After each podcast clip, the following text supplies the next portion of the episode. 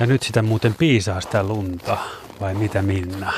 Joo, tämä on loistava, loistava aika tehdä juuri nyt tämä lumiilta lähetys. Ja onneksi me ei olla Markuksen kanssa täällä kahdestaan, vaan meillä on kaksi asiantuntijaa myöskin paikalla, eli geofysiikan professori Matti Leppäranta ja johtava hydrologi eh, Suomen ympäristökeskuksesta Bertel Vehviläinen. Ja miten tota, mm, nämä askeleet, tämä taitaa olla luonto, radio luonto tuottaja Asko Hautaaho, jonka Kyllä. askeleet kuullaan tässä. Hän äänitti tosiaan meitä varten tämän eilisaamuna nämä, tämän as, as, askelluksen hangella, niin tästä kuulee heti sen, että on kylmä.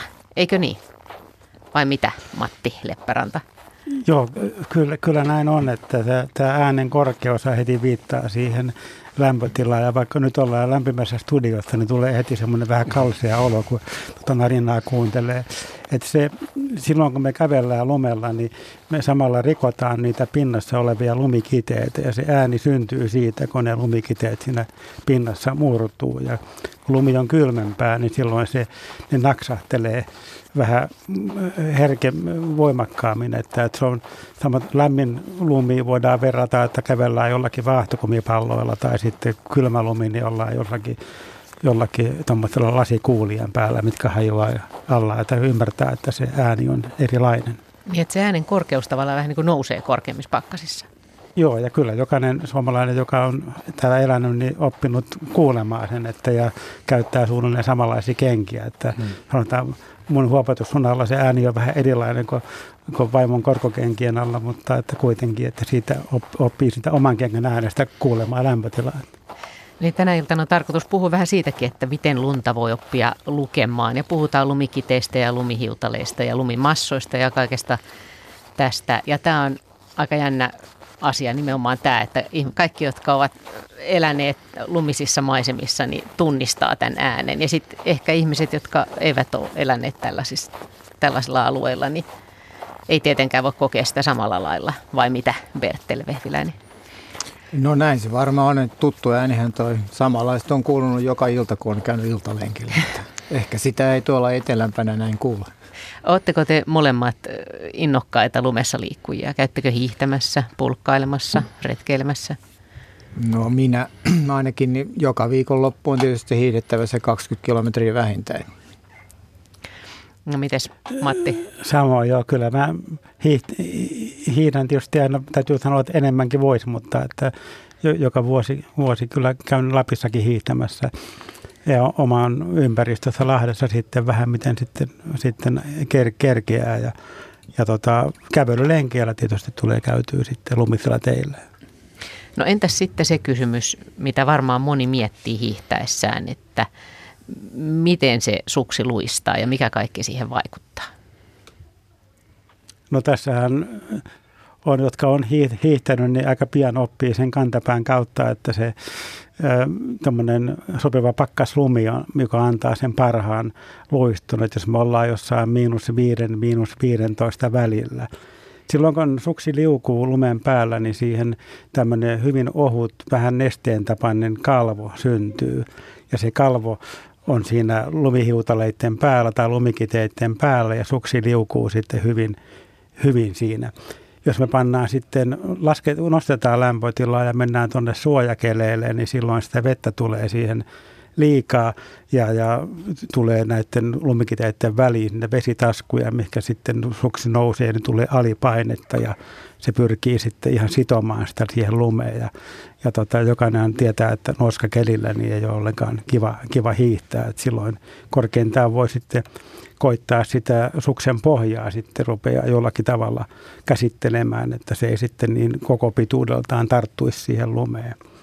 Ja kun me mennään sitten hyvin kylmään lumeen tuonne 20 asteen pakkasasteen vielä alemmalle puolelle siinä, tai korkeammalle pakkasasteen puolelle, niin tätä nestemäistä kalvoa ei enää pääse syntymään tai se jäätyy ikään kuin heti kiinni, että silloin vähän samaa niin kuin hiekalla sitten luistelisi. Kuulostaa tutulta, että viime viikon loppuna piti vaihtaa suksia, että vähän luistus, mutta ei se luistanut. Joo, ja tosiaan tämä tämmöinen miinus 10 astetta ja ajatellaan näitä säätiedotuksia, nykyisiä ne tahtoo olla tämmöistä uhkaa kauhukuvaa täynnä, että tuskin sitä uskaltaa ulos mennä talvella, mutta että muistan Kekkosen aikaan, niin saadettiin säätiedotuksessa sanoa, että nyt on miinus 10 astetta ja hangella luistava keli. Kuuntelet Luontosuomen lumi-iltaa. Me hetki sitten muutama minuutti sitten aloitimme ja kello 20 asti käsittelemme lunta monelta eri kantilta.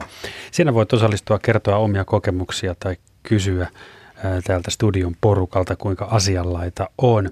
Voit soittaa numeroon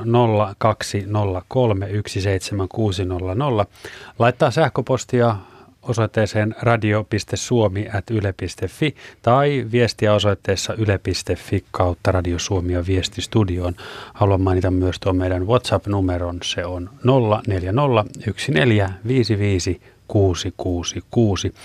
Ennen kuin Minna jatkat jollain terävällä kysymyksellä, niin minä edelleen sieluni silmin näin Askon kävelemässä täysikuun valaistuksessa parinkymmenen asteen pakkasessa pilkkihaalareissa. Kyllähän sen kuuli äänestä tai olin kuulevina, niin kun tiesin, että ei siinä Juha Mieto kävele. Mutta tuota, mm, onko se täysin mahdotonta arvioida, että kuinka paljon Askon talvikengän alle, joka on noin koko 42, kuinka monta lumikidettä siinä alla on? Onko niitä sata, onko niitä tuhat, onko niitä 10 000. No jos ajatellaan, että kide koko on suuruusluokkaa millimetri, niin siitähän voidaan sitten, sitten laskea, että sentille tulee silloin sata kidettä, että kun me mennään tuonne silloin tuhansiin. Mm, vaikka joo. olisi sirompikin kenkä. niin, niin että kyllä niitä on, joo. Vietaan kenkähän taitaa olla sitten vielä vähän isompi.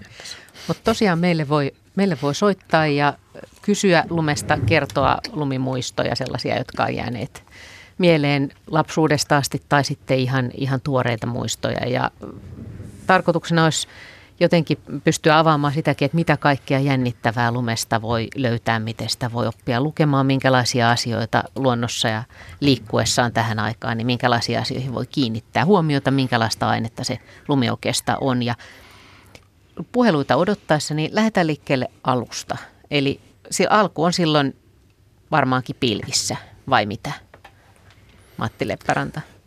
Joo, lumihan syntyy pilvissä ja se on tämän meidän maapallon erikoisuus, että meillä on täällä ilmakehä ja ilmakehässä on epäpuhtauksia. Ja tämä vesi on siellä ylhäällä, se ylhäällähän on kylmää ja vesi on alijäähtynyttä ja tämä alijäähtynyt vesi kiteytyy sitten näihin ilmakehän epäpuhtauksiin. Et ilman näitä, niin silloin olisi tätä kaikki, ilma, kaikki tämä vesihöyry, mitä on, niin se jäätyisi suoraan sitten pintoihin kiinni, eikä näitä lumihiutaleita syntyisi. Ja ne, ne kasvaa sitten pilvessä vähitellen, kiteet kasvaa aina uusia kiteitä, liittyy siihen ja riippuu sen kuinka paljon se on ylikyllästynyt sitten vesihöyrystä se pilvi ja mikä se pilven lämpötila on, että minkälaisia tulee alas. Ja nämä, mitä, siis minkä muotoisia kiteitä vai? Joo.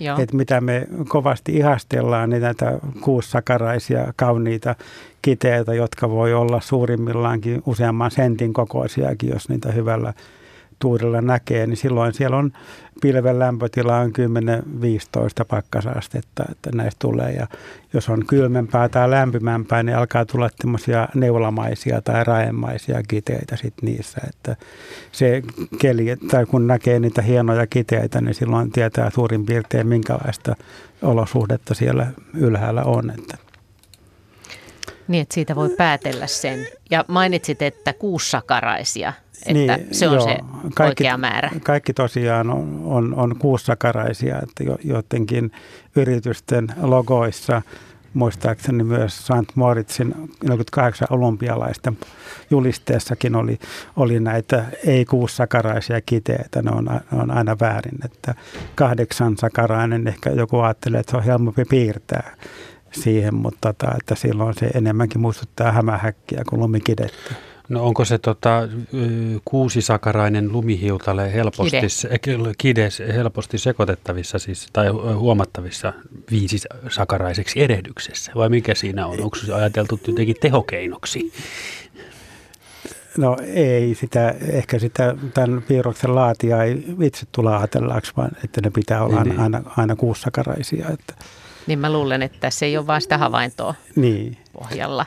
Ja siis tosiaan lumikide on se yksittäinen kide ja sitten lumihiutalle on se, kun ne liittyy yhteen. Eikö Joo. niin? Joo, mä muistan vielä yhdessä lumikonferenssissa istuneeni kerran ja siellä oli yksi kaveri, joka piti sitten lumiesitelmää, tieteellistä esitelmää. Ja hänen näissä näissä tota, niin, dioissaan, mitä heijastaa, niin niissä oli kahdeksan sakaraisia lumikiteitä. Hän oli jostakin ohjelmistossa suoraan poiminut, niin eikä tullut ajatelleeksi sitä, että menee viisaskin vipuun. Niin, niin. Minulle tuli mieleen äh, lumihiutaleesta ja lumikiteestä ja lukion englanninkielen aihe, jossa onnellisesti sekoitin pen ja pencil ja sain siitä sellaisen opetuksen, että muistan vieläkin. Meillä on Mikko äh, Helsingistä linjalla nyt. Joo, kyllä. Kyllä täällä ollaan. Minkälainen asia sinulla on? Ole hyvä. No tuota juttu on sellainen, että on ihan totuuden mukaista, kun mä olen itse nimittäin kokeillut siitä monta kertaa, kun tuota, on tällainen ilma, että sataa lunta joku semmoinen viisi senttiä tai, tai pikkasen reilu ja muutama aste pakkasta on ja, ja tuota, sitten tässä on sellainen – ylämäki, se ensin on vähän loiva ja sitten se jyrkkenee sinne ylöspäin mentäessä. Ja, ja, ja vaikka on ihan hyvät talvirenkaat ja kaikki, jos sitä yrittää mennä heti kun samalla kun sataa tai on just satanut lunta, niin ei onnistu. Pyörä ei pidä siinä. Mutta sitten kun tämä yrittää sitten aamulla mennä ihan sitä, sama kukaan ei ole siinä käynyt vielä ajamassa. Yrittää siitä mennä ylös, pääsee oikein hyvin. Ihan samalla renkaalla ja ihan samalla vauhdilla, mikä on. Että silloin pyörä pitää, mutta mut illalla ei pidä. Tämä on jännä havainto. Mitä sanotte? Joo, tota, niin, mä uskoisin, että kysymys on siitä, että, että kun ne tuoreet lumikiteet on vielä vähän irrallaan siitä pinnasta ja ikään kuin luistellaan jotenkin kuulien päällä siinä ja yön aikana se lumi kerkee sitten sidostumaan ja se antaa, sitten se pyörä, pyörä kun ottaa siihen, niin se lumi sidostuneena siihen alempaan pint, lumeen tuota, niin antaa sitä kitkaa. Että Joo, se... jokainen ihminen joka on tehnyt lumitöitä tai tekee usein lumitöitä, niin huomaa sen, että kuinka he, paljon helpompi on illalla se lumi lapioida sitten kuin aamulla, että kun se yön aikana sidostuu. Joo, Joo näin, näin se vissiin taitaa olla. Sitten sitä mä oon ihmetellyt monta kertaa tuossa, että, että mikä ihme siinä on. Kun illalla et pääse, mutta aamulla pääset hyvin. Joo, kun tältä se kuulostaa. Joo. Hieno havainto. Okei, okay. kiitos Mikko soitosta. No niin, Hyvä, moi moi. 02 03 17600 on puolin numero. No kun tässä lumikiteestä oli sopivasti puhe, niin kuuntelijakysymys kuuluu, että kuka ensimmäisenä selvitti lumikiteen mysteerin, milloin ja miten? No näitähän Minnakin taisi sanoa, että tämä yksi amerikkalainen Bentley, joka ensimmäisenä rupesi valokuvaamaan niitä 1800-luvun lopulla, mutta että hän enemmänkin koki sitten esteettisiä elämyksiä siitä kuvaamisesta ja niin kuin me muutkin, kun nähdään hyviä valokuvia. Ja se oli epäselvä tieteessäkin pitkään, että, että miten se muodostuu ja ja sitten toisen maailmansodan jälkeen 50-luvulla niin Japanissa erityisesti ruvetti, panostettiin siihen tutkimukseen. Ja tämmöinen kuin Nakaya Sapporossa, japanilainen lumitutkija, niin ensimmäiseksi pystyi laboratoriossa luomaan tämmöiset samantapaiset olosuhteet kuin pilvissä on, ja pystyi tuottamaan siinä lumikiteitä ikään kuin hallitusti, että, että tota, niin tietyssä, tietyssä, niin kuin oli tässä esilläkin, että syntyy eri olosuhteissa erinäköisiä kiteitä. Ja, ja kun ilmakehäs, laboratorio ilmakehä oli niin kuin meidän oman ilmakehän kaltainen ja sitä katsotaan, että silloin tämä asia on, on niin ymmärretty ja sen jälkeen sitten on tietysti tutkittu lisää, mutta että se perusfysiikka fysiikka siitä ollut selvä.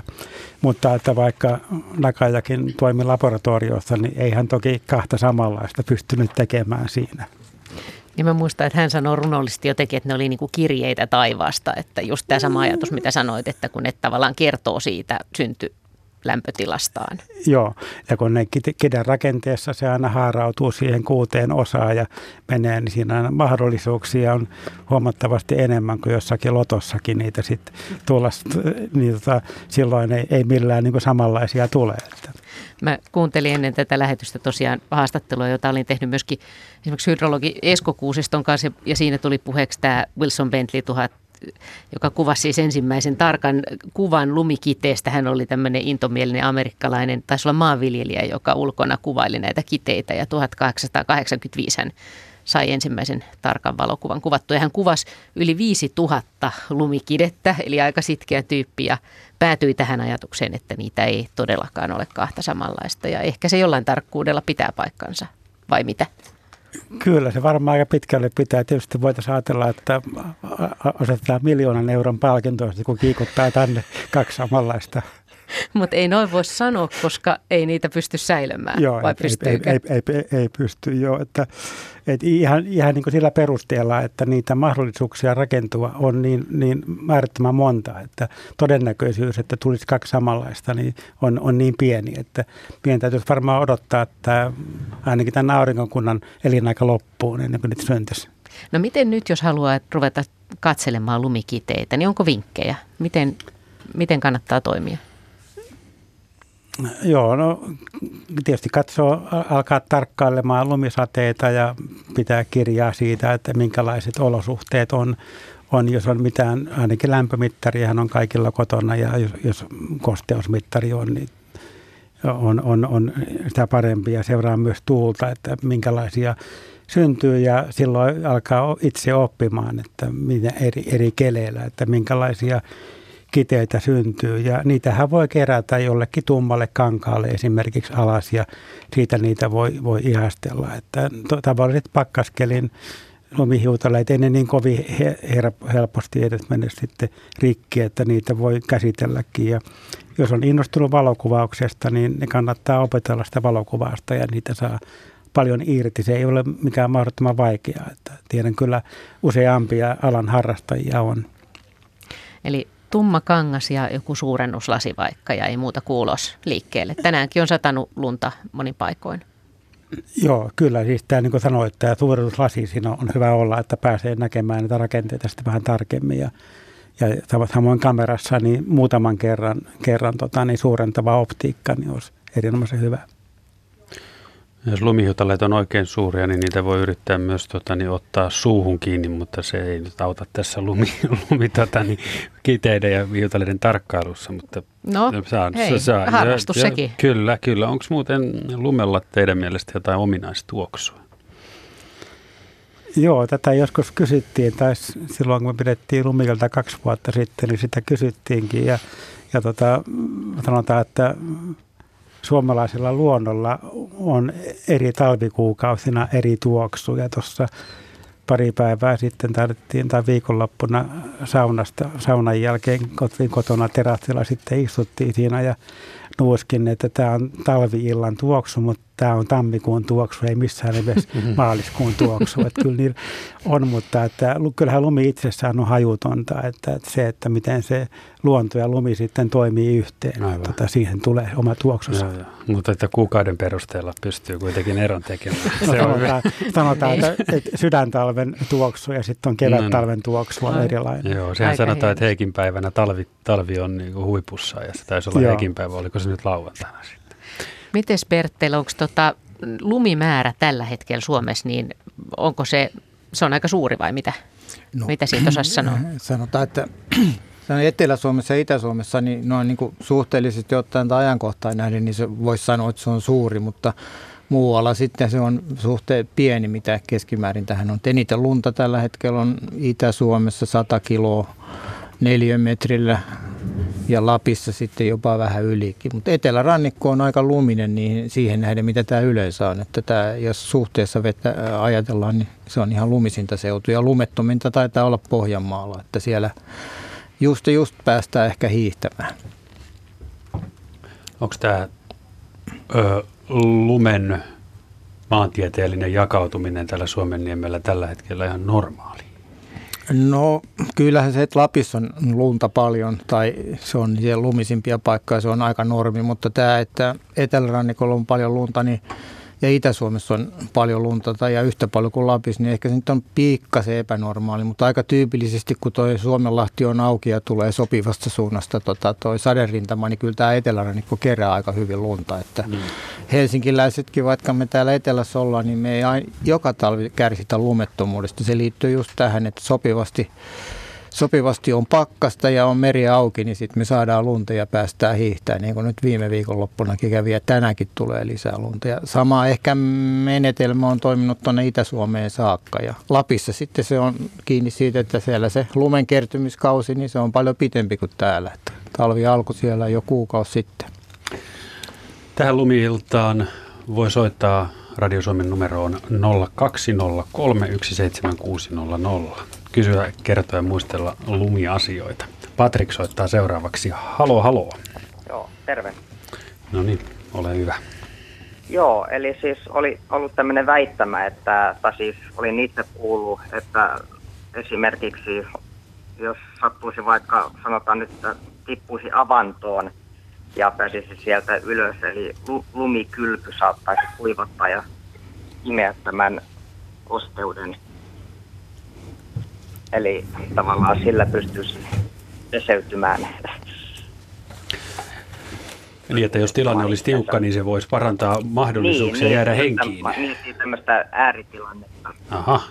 Tuli vaan tämmöinen vastaväittämä heti isältä, että ei varmaan ole mahdollista, niin ajattelin nyt pysästä, kun kerran aiheena on tämä, että no niin. millä tavalla tämä on. Joo, joo. joo ja se on tietysti parempi ehkä tuumia tätä asiaa näin tässä puhelimitse ja studiossa, niin, mennä kyllä, kokeilemaan, kyllä, mutta, kyllä, mutta, mutta jos tilanne on tiukka, niin sitten toki hyvä. No niin, ja mitäs herrat sanovat? Joo, no tämä mennä kyllä vähän lääketieteen puolelle, mutta että jos sanotaan, että on suht lämmintä, ei, ei, ei ole pakkasta ei ole kovin paljon – niin tietysti ainahan se sääntö, että avannosta jos tippuu, niin täytyy päästä lämpimään ja täytyy vaihtaa, vaihtaa vaatteet. Että, et tota, niin jos siellä käy lumikylvyssä, niin ei varmaan haittaakaan ole, mutta että Joo, silloin, silloin ei olla missään riskitilanteessa, mutta jos alkaa olla hyvin kylmä, niin kyllä silloin täytyy, täytyy niin hyvin pian päästä sieltä lämpimään. Että mä en ainakaan Joo, kyllä lähtisi itse kylpämään lumessa. Joo, joo, siis se, että et tota, niin siellä e-, edelleen sit ollaan siinä kylmässä, siinä kylvyssä, että sen sijaan, että pitäisi jollakin kiireellä päästä pois. Että, e, sanotaan näin, että mä en itse neuvoisi tekemään näin, mutta että jos joku on tämän avulla selvinnyt, niin en pysty kumoamaan mm. sitä väitettä. Niin, niin. Mm. Saattaahan se olla, että jotkut ääriolosuhteisiin koulutetut suomalaiset sotilaat tietää, että miten tota, niin, tällaisessa pitäisi tai olisi syytä toimia. Niin, niin, siis imeekö se lumi jotenkin sitä kosteutta Niin, vai? näin niin, mä se, olisi niin se, se oli se ajatus Patrikilla tässä. Joo. Mm. Niin, mutta ei se lämmitä silti. Niin. niin tuskin se kovin hyvin pyyhe on, mutta avantoimarithan varmaan osaa tämän kokeilla ja kertoo meille sitten jälkikäteen, niin, miten se toimii. Tämä on hyvä tehtävä totta, jollekin, totta, joka kokee tämän joo, omakseen. Kyllähän, joo. se on ihan just näin. Oikeastaan tämä esimerkki tuli siitä, kun tuli nähtyä jollakin eräretkellä, niin koira oli tippunut esimerkiksi veteen, niin lumipessulla niin sai kuivatettua. Aha. Eli, eli se nyt oli vaan, että, niinku, että to, toimiiko lumi käytännössä näin vai oli, onko tämä pelkkää tämmöistä, äh, sanotaanko myyttiä tai, tai mm. mitä nyt sanoisi, että, Niinpä. että lumipessu No sen verran voisin tuohon sanoa, että tietysti jos, jos on niin kuin koirallakin sitä vettä on siinä turkissa aika paljon, että jos siihen laitetaan lunta päälle, niin kyllähän lumi jonkun verran niin kuin sitä vettä ottaa itseensä. Että Joo, miksei se, se toimi. Se oli varmaan se, mihin mä Mm. Mutta näin ihmisen ihollahan siinä nyt ei niin. sitten enää ole paljon että, että se Joo. hyöty ehkä ei ole kovinkaan suuri, jos tämmöinen Joo. hyöty on ylipäänsä, mutta jonkun verran lumi imee sitä vettä. Joo. Kiitos Patrik. Joo, kiitos. No niin, hyvä. Yes. Moi moi. moi. 0203 17600 lumi-iltaan kaikenlaisia kysymyksiä, kommentteja ja muistelua voi soitella. Ja meille jäi lumikiteen tarina, eli tuli vähän jo puhe tässä, kun tämä soittaja kysyi, että mikä se on, kun autolla ei, ei mäkeä pääse illalla ja sitten taas aamulla pääsee. Eli siinä vaiheessa, kun se lumikide tulee siihen hankeen, niin se alkaa siis heti muuttua vai niinkö? Kyllä. Ja voidaan sanoa, että lumipeite elää jatkuvasti ja tota, se rakenteellisesti monista tekijöistä, tekijöistä lähinnä muuttuvat sääolot. Eli mitä siinä tapahtuu sitten, kun se laskeutuu hankeen? No siinä tapahtuu, että nämä lumikiteet sidostuu keskenään, että tulee semmoisia ikään kuin jääsiltoja muodostuu kiteiden välille ja, ja sen tosiaan näkee, tämä lumityö oli yksi esimerkki, mutta esimerkiksi se, miten tuuli pöllyttää lunta, että tuuli pöllyttää vain uutta lunta, että se sitten sidostuu siihen. Ja samalla kun se sidostuu myös se, että ne kiteet sitten pyöristyy siitä pois ja ne, ne kauniit sakarat sitten häviää siitä siinä sidostumis, sidostumisen aikana. Ja sitten jos on, on kovaa tuulta, niin se tuuli niin hakkaa koko ajan sitä tuulen paineesta luntaa, että se tulee, pakkautuu kovemmaksi. Ja varsinkin jossakin tunturissa, niin tuolla avoimella, avoimella tunturilla se tuulen vaikutus on niin kova, että siinä lumen päällä voi sitten kävelläkin. Että tietysti meilläkin voi sitten myöhemmin tulee hankiainen. Et siinä, silloin kun ollaan keväässä, niin tulee tämä päivällä sulamista ja yöllä taas uudelleen jäätymistä ja siihen voi sitten muodostua tämmöinen hankikuori päälle, joka ehkä, ehkä voi kävellä, mutta tai ainakin hiihtää, että silloin keväällä voi lähteä retkisuksilla hiihtelemään eikä tarvitse mitään latuja, vaan silloin se lumi, lumi, lumi kantaa, että kun silloin tämä hankiainen muodostuu, se ei tietysti – Etelä-Suomessa, niin joka talvista hankiasta ei muodostukaan. No voiko lumihangesta jotenkin lukea sitä historiaa, että mitä on tapahtunut sinä talvena? Joo, kyllä. Että tota, jos kaivetaan se lumikuoppa siitä siihen lumeen, semmoinen, mikä nyt ihminenkin mahtuu menemään ja katsomaan sitten, että ihan sinne maapohjaan asti. Ja, ja jossakin voisi sanoa, että mennään tuonne vähän pohjoisempaa Kainuuseen sillä alueella, niin se on yleensä aika homogeenista. Siellä ei, ei suojasäitä niin hirveästi ole talven aikana, että se on semmoista samanlaista. Se alakerta siellä on ehkä vähän tiiviimmin pakkautunut kuin se yläkerta.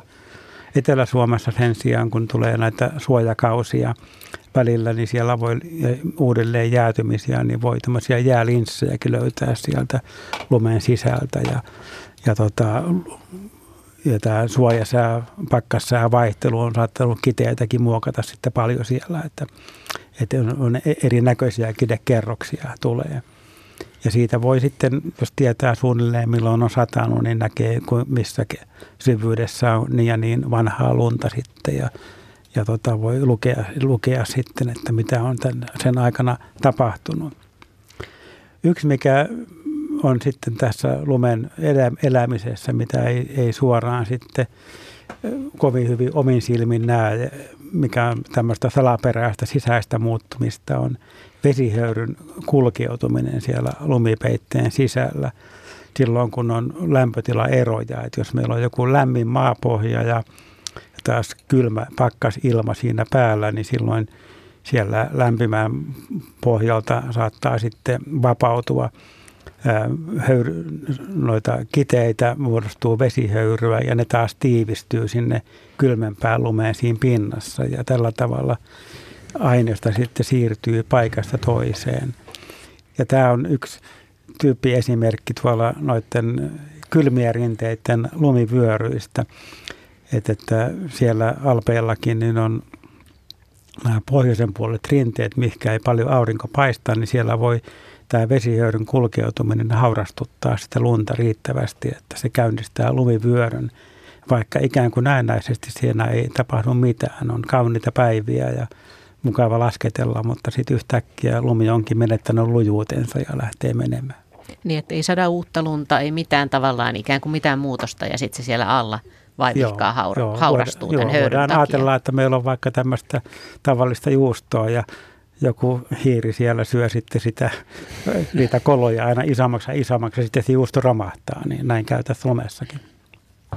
Riku soittelee Turusta. Joo, iltaa vaan. Morjes, morjes. Joo, tuli mieleen montakin kysymystä, mutta ajattelin nyt tämmöisen lyhyen esittää, kun tässä kävelen ulkona koiran kanssa ja pakkasunta on aika paljon tullut, niin mikähän siinä on syynä, että pakkasella lumikiteet kimaltelee, kun kasa timantteja ja suojasäällä ei. Kai se kuitenkin on jäätynyttä ja yhtä lailla luulisi sen heijastavan valon lähteitä, mutta mulla on ainakin tämmöinen havainto, että ei se suoja lumi nyt niin kimaltele. Joo. Hyvä kysymys. Mitä, mitäs herrat sanovat? Joo, no jos tämä kävely tapahtuu nyt, niin siellä on jotakin keinovaloa tietysti sillä on, että, mutta tota, tietysti auringonvalossa se, se sama asia, että pakkasella siinä ihan lumen pinnassa on, on näitä kidepintoja, mistä sitten se lumi, ante, anteeksi, valo pääsee, pääsee sitten heijastumaan ja antaa tämmöisen kiveltävän vaikutuksen, että kiteitä on siinä pinnassa eri suunnissa ja sopivista kulmista, kun auringon säteilykin siihen, siihen tulee, tai miksei keinovalokin, niin se sitten suosii niitä ja siihen tiettyyn suuntaan on olevia kive, kiteitä ja se antaa tämmöisen kimalteleman vaikutelman, mutta että taas kun mennään suojasäälle, niin se, nämä kaikki tämmöiset epätasaisuudet siellä kidepinnassa rupeaa tasottumaan, kun se lumenpinta vettyy, niin silloin ei vastaavaa efektiä tulee. Eli havainto on ihan oikein. Joo, kyllä. Joo. Eli onko se niin, että se suojasää tai suojalumi on kuitenkin niin paljon raskaampaa, että se jo pudotessaan hangen pintaan, niin lässähtää ja ne kiteet siitä hajoaa. Niin siis tässä on, jos tässä on kysymys, että räntä laskeutuu, niin sama asia, että siinä rännässä niin ei ole tämmöisiä teräviä jäisiä kidepintoja. Just joo, okei. Okay. No, tämähän selvisi. Kiitos vaan. Monestihan kun ilma alkaa pakastua ja jos ei ole vielä lunta, niin sinne, sinne on märkä maa, niin sinnehän syntyy näitä kiteitä. Ja siitä näkee nyt, että kohta on liukasta. Yeah. Mä yritin kuunnella äsken Riku Askelista, että kuuluuko sitä narinaa, mm. mutta ei kuulunut nyt tästä. No en ihan Asko Hautaa on jälkiä nyt onnistunut kulkemaan. Täällä on niin tampatut ties.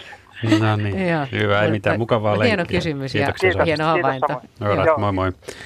0203 17600. Otan täältä muutamia kuuntelijoiden kysymyksiä. Muutama päivä sitten radiossa toimittaja ja eräopas keittivät lumesta vettä juotavaksi. Aihe oli, että miten saada juotavaa, jos sitä ei ole retkellä muutoin mukana. Vaikutti siltä, että epäilivät on lumen hygienisyyttä sellaisenaan. Ensin ottivat lunta metsästä ja sen jälkeen kaikki meren jäältä. Metsästä otetussa taisi olla sulatettua mukana jokun, sulatettuna mukana jokunen roska. Mutta miten likaista tai, tai puhdasta lumi sulatettuna ja sen myötä juotuna on? Lapset syövät lunta joka paikassa, leikkikentällä, luistiradalla, päiväkodissa ja niin edelleen, eivätkä taida siitä erityisemmin sairastua. No niin, no, mitä tuota, herrat sanoo? Sanotaan nyt kaupungissa ainakin, tietysti kaupungin ilmaku on likasta, niin kyllähän lumesta voi mitata aika paljonkin erilaisia aineita sitten, kun sitä on tutkittu näin kaupunkialueella. Mutta ehkäpä siellä metsässä ja merenjäällä niin tilanne on sitten toinen, että siellä se varmaan keittovedessä kelpaa. Että, ja näinhän varmaan retkeilijät aina tekeekin. Tämä lasten lumensyönti sitten, niin se varmaan tapahtuu sitten vielä vähän enemmän kaupungissakin, mutta ehkäpä siitä nyt ei sitten maahanpuria parempaa, pahempaa saa, mutta – tietysti itse muistan joskus syöneeni lunta lapsena tai ehkä vähän sulanuttakin lunta ja mä muistan kyllä silloin, että kyllä siitä vaan mahatauti tuli.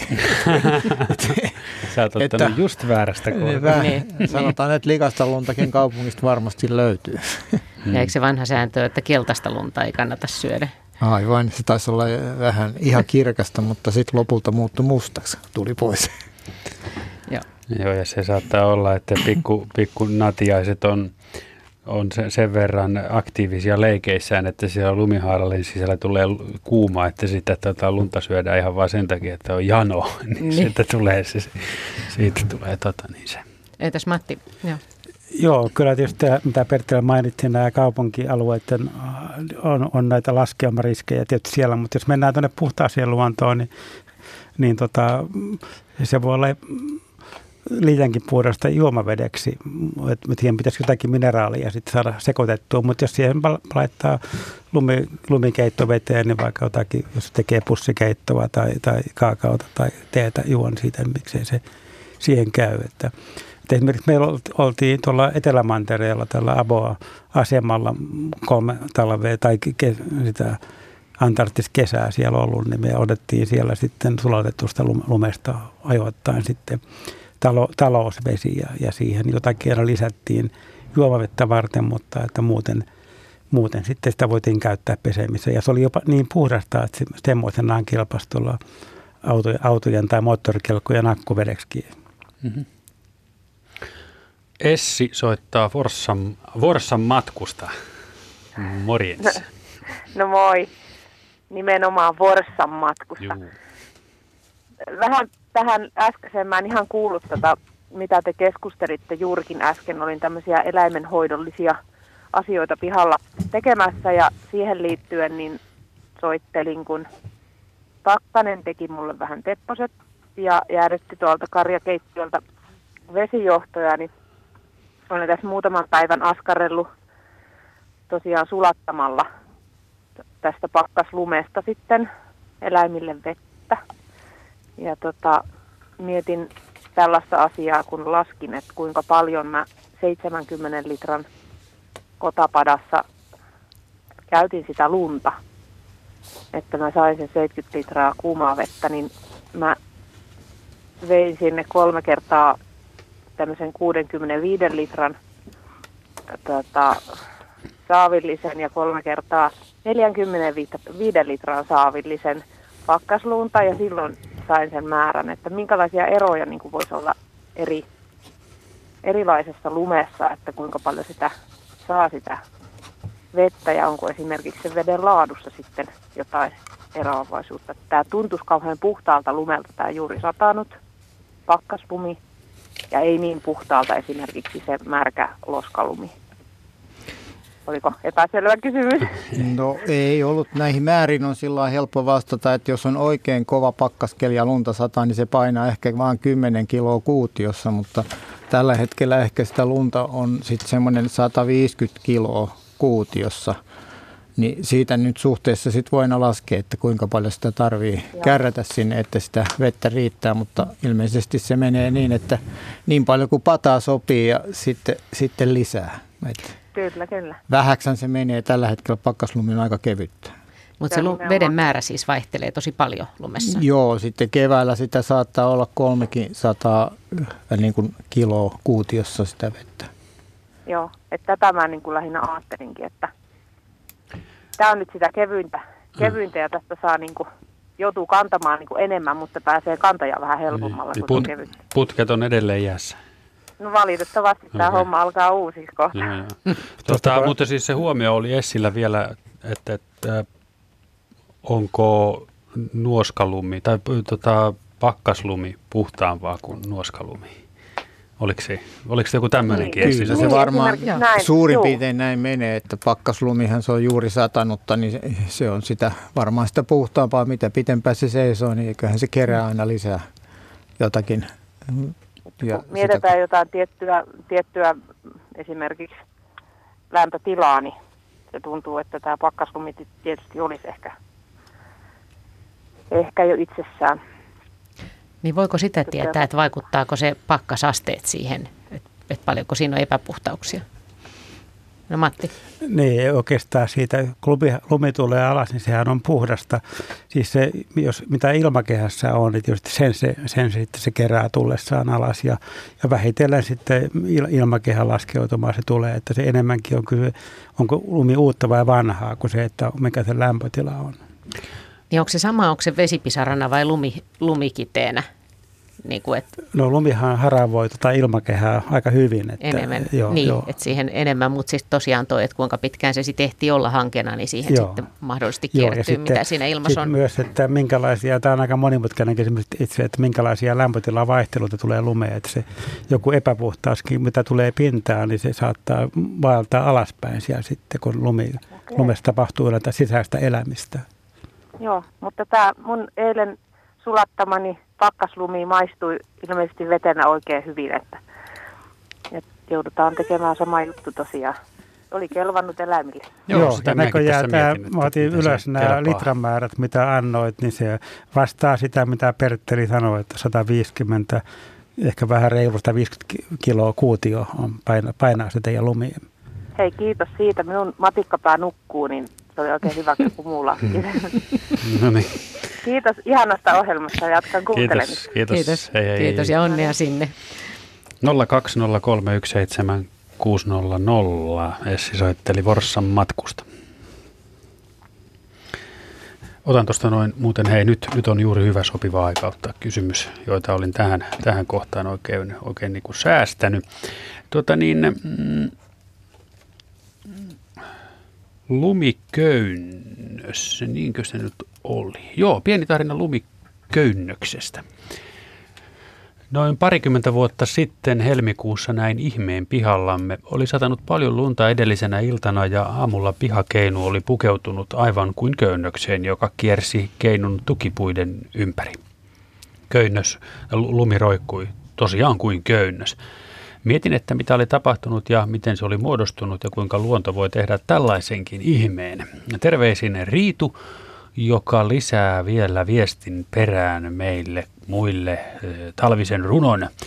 Kun talvi teki majojaan, peitti kannellaan, pohjan tuuli kirmaili nietokseen ja hanki nosti helmojaan yli pihamaan. Lumi teki keinulle köynnöksen. No niin, eli siis, että miten se roikkuu semmoisena semmoisena köynnösmäisenä se lumi. Matti, Joo, siis mä, niin. mä ymmärsin näin, että se lumi roikkuu niin kuin itsensä varassa siinä. Joo, köy- niin mäkin ymmärsin. Kö- kö- köynnöksenä. Joo, no tämä kuuluu niin sarjaan näitä äärimmäistapauksia, että en mä muista tämmöisestä ku- kuuleeni, mutta tota, että, sen on täytynyt siitä keinusta lähteä sitten kahdelta puolelta sitten sen köyneksen kasvamaan ja onko siinä joku pieni tuulen vire tai olisi muuta sitten ollut, että olisi saanut ne liittymään yhteen. Se on aika vaikea muuten ajatella, että jos siinä ei mitään pientä narua eikä mitään muuta olisi ollut, mikä varaan se könnös olisi voinut, voinut mennä, että miten se köynnyksen päät olisi voinut löytää toisiaan. Tai sitten jos se on vain ollut sen keinun päällä ja se on siitä niin kuin kellahtanut. Kel, kellahtanut. mä ajattelin. Se on, se on ehkä, että, joo, ja sitten joo. kuitenkin pysyy sitten. Joo. Pysyy Semmo, sitten niin kuin kiinni. Semmoisiahan näkyy joskus niin kuin kaiteelta. Se vähän kallistuu alaspäin, mutta en mäkään tuommoista köynnöstä on nähnyt sitten siellä kaiteen alla. Mutta on siinä sellainen vähän niin kuin alaspäin kallella oleva. Lukiossa aikanaan opettajamme selitti, että lumi haihtuu pakkasellakin. Eli jos uutta lunta ei sataisi lisää lainkaan, niin vähitellen vanha lumi, lumi haihtuisi, vaikka se olisi kiden muodossa. Ari Matti kysyy, että onko asia näin? Joo, joo. joo kyllä, kyllä lumi haihtuu, että siinä, siinä missä vesikin, että et en mä tiedä, Pertterillä ehkä on parempia lukuja, mutta sanoisin näin keskimäärin millin pari päivässä lunta voisi haihtua Suomen oloissa.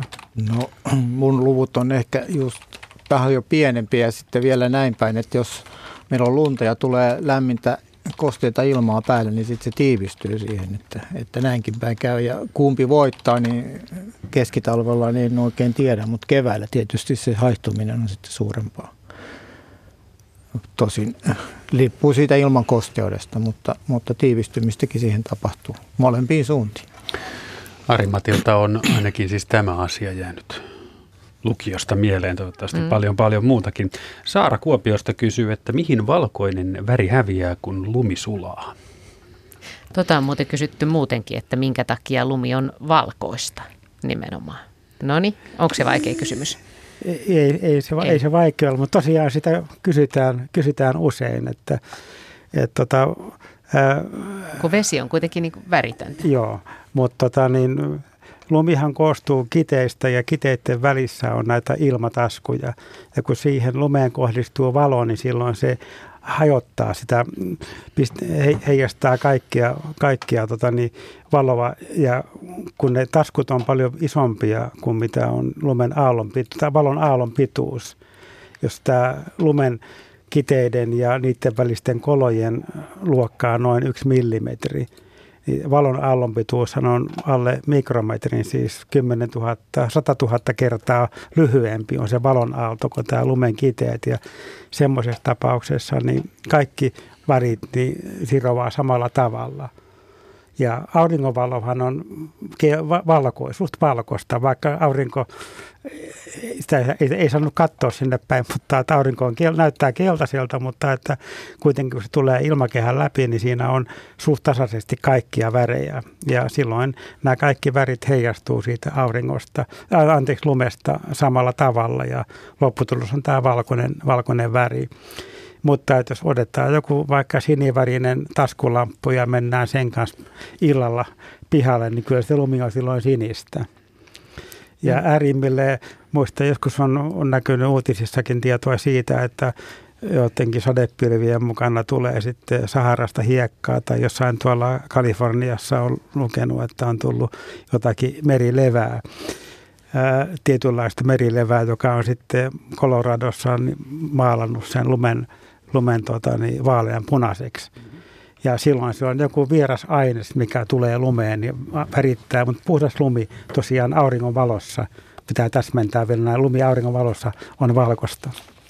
Yle Radio Suomi. Mites Bertel, tota, onko meillä käsitystä siitä, että, tai minulla nyt tietenkään ei ole, mutta onko, onko teillä ympäristökeskuksessa käsitystä esimerkiksi siitä, että kuinka paljon Suomessa on lunta tällä hetkellä? No, Miten tämmöinen yleensä tiedetään? Me, kyllä me se, niin kuin sanotaan näinä kiloina neliömetrillä, niin ne aika hyvin tiedetään. Mutta sitten tietysti jos pitää sanoa, että kuinka paljon Suomessa on lumi painaa, niin sitten pitää vaan ottaa Suomen pinta ja kertoa ne, niillä kiloilla neliömetrillä. Että sitä mä en ole laskenut, mutta tämän, tämän, että miten se on jakaantunut, me tiedän. Eli 100, kilo, niin? 100 kiloa neliömetrillä on nyt tuolla Itä-Suomessa ja Lapissa ja sitten muualla on vähän vähemmän. No miten, miten te saatte sitä lumitietoa? Yleensä minkälaisia menetelmiä on? No se perinteinen menetelmä, mitä on käytetty iät ja ajat, varmaan 50 vuotta, niin on tämmöinen lumilinjamittaus, jossa sitten 50, 5 kilometrin pätkä lumilinja tehdään tuonne metsään ja pelloille ja sieltä otetaan 50 metrin välein lumen syvyys ja sitten ehkä eh, noin viisi kappaletta tämmöisiä lumen tiheysmittauksia. Ja sitten kun tiedetään se lumen paksuus ja tiheys, niin siitä saadaan sitten nämä laskettua nämä millit tai kilogrammat neljä metrillä. Ja näitä linjoja on semmoinen 100-150 Suomessa ja kerran, kerran kuukaudessa, kerran kahdessa viikossa tehdään. Käykö siellä joku ihminen tekemässä sen? Kyllä, jokaisella lumilinjalla on yleensä yksi mittaja, joka, joka on siihen hommaan palkattu sitten. Ja, ja tämä on aika harvinaista toimintaa, että Suomessa on aika hyvin sillä lailla lumet mitattu, että täällä voi tehdä monenlaista lumen määrään liittyvää tutkimusta, niin kuin satelliittitutkimustakin. Mutta sitten tietysti tämä mun oma, oma ala, eli me tehdään lumimalleilla samat laskelmat, eli syötetään sinne ilmatieteen laitoksen sadeasemien äh, tota, sademäärä, että me saadaan suurin piirtein sit samat tulot, tulokset kuin näillä lumilinjoilla, mutta ne lumilinjat on sitten se meidän tarkistuspiste, millä arvioidaan, että lumet on nyt mahdollisimman oikein ja näillähän me tehdään nämä kevättulvaennusteet ja lumikuormavaroitukset näin talvella. Öö, miten joku ihminen, henkilö palkataan lumilinjan ö, tota, niin, Mittaajaksi. Niin, miten sinne no, päätyy? Tiukat on, kriteerit. Sanotaan näin, että se vanha menetelmähän oli niin, että meillä kenttämestarit lähti ajelemaan sinne alueelle, mistä se mittaaja tarvittiin ja sitten sieltä pyrittiin löytämään sit sopiva. Yleensä ne on joko nuoria koululaisia sitten tai vähän vanhempia ihmisiä, jotka on jollain lailla innostunut, että Etelä- ja Keski-Suomessa se ehkä onnistuu, että Lapissa se on jopa hyvin vaikeaa, kun siellä on vähemmän porukkaa. Ja nyt sitten tällä hetkellä tämmöinen uusi leikkisesti on villitys on kansalaishavainnoinnit, eli nyt esimerkiksi Syken sivulta taitaa löytyä osoite, josta voi tilata lumipuntarin ja ruveta itse lumimittaajaksi. Oho. Ja, tietysti ja näitä to, tietoja te keräätte? Mm, tällä, niin, me kerätään ne tiedot sitten itselle, mutta se, on, on, se pointti on tässä, että voi saada jopa oman lumipuntarin ja ohjeen, miten tällä mitataan ja tehdä mittauksia ja lähettää ne tuonne meidän nettisivuilla ja sitä kautta parantaa tätä meidän lumitietoisuutta. Yle Radio Suomi. Puhuttiin siitä, että, että on tämmöinen vapaaehtoisverkosto, että yritetään saada tarkemmaksi tätä lumitilannetta, selkeämpää käsitystä siitä, että kuinka paljon meillä on lunta Suomessa missäkin päin. Kerro siitä Bertel vielä. No, jos tässä on kyse kansalaishavainnoinnista ja tosiaan niin Syken sivuilla taitaa olla tämmöinen linkki, josta sitten voi pyr- yrittää tilata lumipuntarin itselleen ja varmaan ohjeistuksenkin sitten äh, tähän lumilinjamittaukseen. Ja tietysti tämä on ihan uusi asia ja toivotaan näitä innokkaita mittaajia, jotka sitten mittaustulokset tulee tänne äh, Syken nettisivuille ja todennäköisesti niitä ihan hyötykäytetään sitten näissä meidän äh, mallilaskennoissa ja ennusteissa, kun me arvioidaan lumen määrää ja sitten miten se keväällä se lumi synnyttää tulvaa ja arvioidaan kattokuormia näin talvella. Niin kattokuormat on aika tärkeä osa sun työtä, vastata kysymyksiin kattokuormista. No se on tämän hetken niin kuin tavallaan semmoinen, sanotaan aloitus, että tässä on nyt taustalla semmoinen, että Suomessa on halleja romahdellut tässä viime talvina säännöllisin välein ja tietysti Suomen rakennusmääräysten mukaan mikä halli ei saisi romahtaa, mutta kun niissä on ollut rakennevirheitä, niin tämmöinen 100 kiloa neliömetrille, mikä nyt tuossa Itä-Suomessa on ylitetty, niin on ollut aina sen niin kuin meidän sesongin aloitus ja me ollaan yleensä silloin annettu ensimmäinen tämmöinen muistutus hallin omistajille, että, että pitää tietää se oma katon kesto ja jos ei tiedä, niin sitten pitää poistaa ne lumet, että semmoinen puoli metriä on, on semmoinen raja, että ehkä kannattaa toimia, jos on metri, niin sitten ainakin. Ja sitten se toinen varoitus on, että omakotitalojen omistajien ei tämän takia tarvitse mennä katolle, siellä on se riski enemmänkin pudota, että Tosin sitten jos omakotitalo on hyvin jyrkkä kattoinen, niin sieltä voit lumet alas ja silloin siinä seinän vieressä olevat lapset ja vanhukset on tietysti vaarassa. Että se nyt on ainut hyvä syy poistaa ne lumet sieltä. Mitkä, mitkä tahot yhteiskunnassa tarvii ennusteita lumesta tai tai, tai muuta sellaisia? No sanotaan, kun me tässä puhun jo tulvaennusteista, näitä tulvan torjujat, eli, eli me palvellaan heitä sitten, mutta vesistöjen säännöstelijät myös, että me arvioidaan nyt, että kuinka paljon me saadaan keväällä vettä järviin. Ja meillähän oli viime kesä kuiva ja järvet on tyhjillä ja nyt toivotaan, että on sen verran lunta, että saadaan ne järvet täyteen, mutta nyt näyttää tällä hetkellä sellainen, että ei ihan kaikkia saadakaan. Vesivoimayhtiöt on kovin kiinnostuneita, että kuinka paljon meillä on lunta ja tietysti sitten nämä talojen hallien omistajat, joilla me yritetään neuvoa, niin on myös. Ja kyllähän me kerrotaan sitten keväällä esimerkiksi lumitilannetta, että missä se lunta vielä on ja missä sitä ei ole, eh, noin niin kuin hiihtomielessä. Ja ehkä sitten ilmastonmuutos, kun on tullut jo mukaan peliin, niin arvioidaan, miten tämä lumi tulee tulevaisuudessa riittämään. Ja Lappihan on hyvin siinä mielessä asemoitunut, että siellä toi, toi turismi, talviturismi tulee hyvin ehkä pärjäämään ja jopa vähän paranemaan, kun muualta lumet hävii tuolta Etelä-Euroopasta ja tietysti Etelä-Suomesta tai Keski-Euroopasta. Sulaako lumi joka paikasta Suomessa pois kesän aikana? No meidän tietojen mukaan kyllä, mutta Ruotsissahan on Kepnekaise, jossa sitten on jäätikkö ja jonkun verran jossakin ihan Suomessa, niin kun me näitä lumia ja routaa myös lasketaan, niin kyllähän tuo routa saattaa aika pitkäänkin jossakin tuolla Lapissa säilyä, mutta lunta ei ole saatu säilymään ainakaan malleissa koko, koko niin, kesä. Niin. Että ainoastaan jos se säilytään niin kuin nyt monet lumi tota, laskettelukeskukset tekee, tai ennen vanhaan äh, lunta, tai no taisi olla kyllä ennemminkin jäätä säilyttiin myös sahanpurujen alle. Niin eikö lumi sulaa aika eri tavalla esimerkiksi jostain avoimista paikoista tai sitten jostain varjoisista, met, varjoisista metsistä? Joo, tämmöinen nyrkkisääntö on, että aukeilta ja, ja pelloilta ja kaupungeista lumi sulaa kaksi viikkoa aikaisemmin ja sitten vasta metsästä. Ja näin tulvanennustajan nyrkkisääntö on, että tulva tulee sitten vasta, kun pellolla ei ole lunta eikä, eikä kaupungissa. Niin kuin yllättäen, että ihmetellään, että mistä se tuli. No sieltä metsästähän se tuli. Pertti soittelee Luonto-Suomen lumi-iltaa. Hyvää iltaa. Pentti, ei Pertti, vaan Pentti, jos Vantaalta haluatte kuulla Kyllä, joo. erhe, erhe oli minun, Pentti. No ei mitään, joo, joo. kirjaa sinne tai tänne. no niin, se on, se on tarkka asia, joo. varsinkin jos se on väärässä paikassa. No niin. No niin. Minä kertoisin lapsuudestani, nuoruudesta 50-luvulta Kymistä, joka on nykyistä Kotkaa. Nythän kun tulee lunta paljon, ja liikutaan pyöräajoneuvoilla, maaseudullakin autoilla tai traktoreilla. Minun lapsuudessani silloin 50-luvulla ne olivat harvinaisia autoja ei ollenkaan, traktoreitakin olemattoman harvassa. Ja lumesta oli aina hyötyä, koska se ensiksi, kun, jos se satoi valkin roudat, lumettomaan maahan tuli routa ja sen päälle lunta, siitä syntyi mikä mainioin kulkupohja. Ja, ja kerron esimerkin, miten isäni kanssa tehtiin suon yli, semmoisen muutaman sata metriä leveän suon yli kantava, kantava tie suksilla rinnakkain muutama kerta. Ja, ja sitten muutama päivä pakkasta ja silloin pääsi sen jälkeen pääsi ajamaan hevosella. Ja se tarkoitti tietysti mennä metsään, johon oli tehty polttopuukasoja. Ja, ja samalla tavalla sitten myöskin maaseudulla tervehdittiin ilolla jokaista lumisadetta, joka tuli ensimmäisenä, koska se te- teki mahdolliseksi sen, että kurakelit loppuivat, pakkasta oli ollut ja päästiin liikkumaan reellä. Ja sehän oli mitä miellyttävin tapa. Hmm. Reki luisti hyvin, sillä päästiin kulkemaan joka paikkaan pelloille ja metsissä.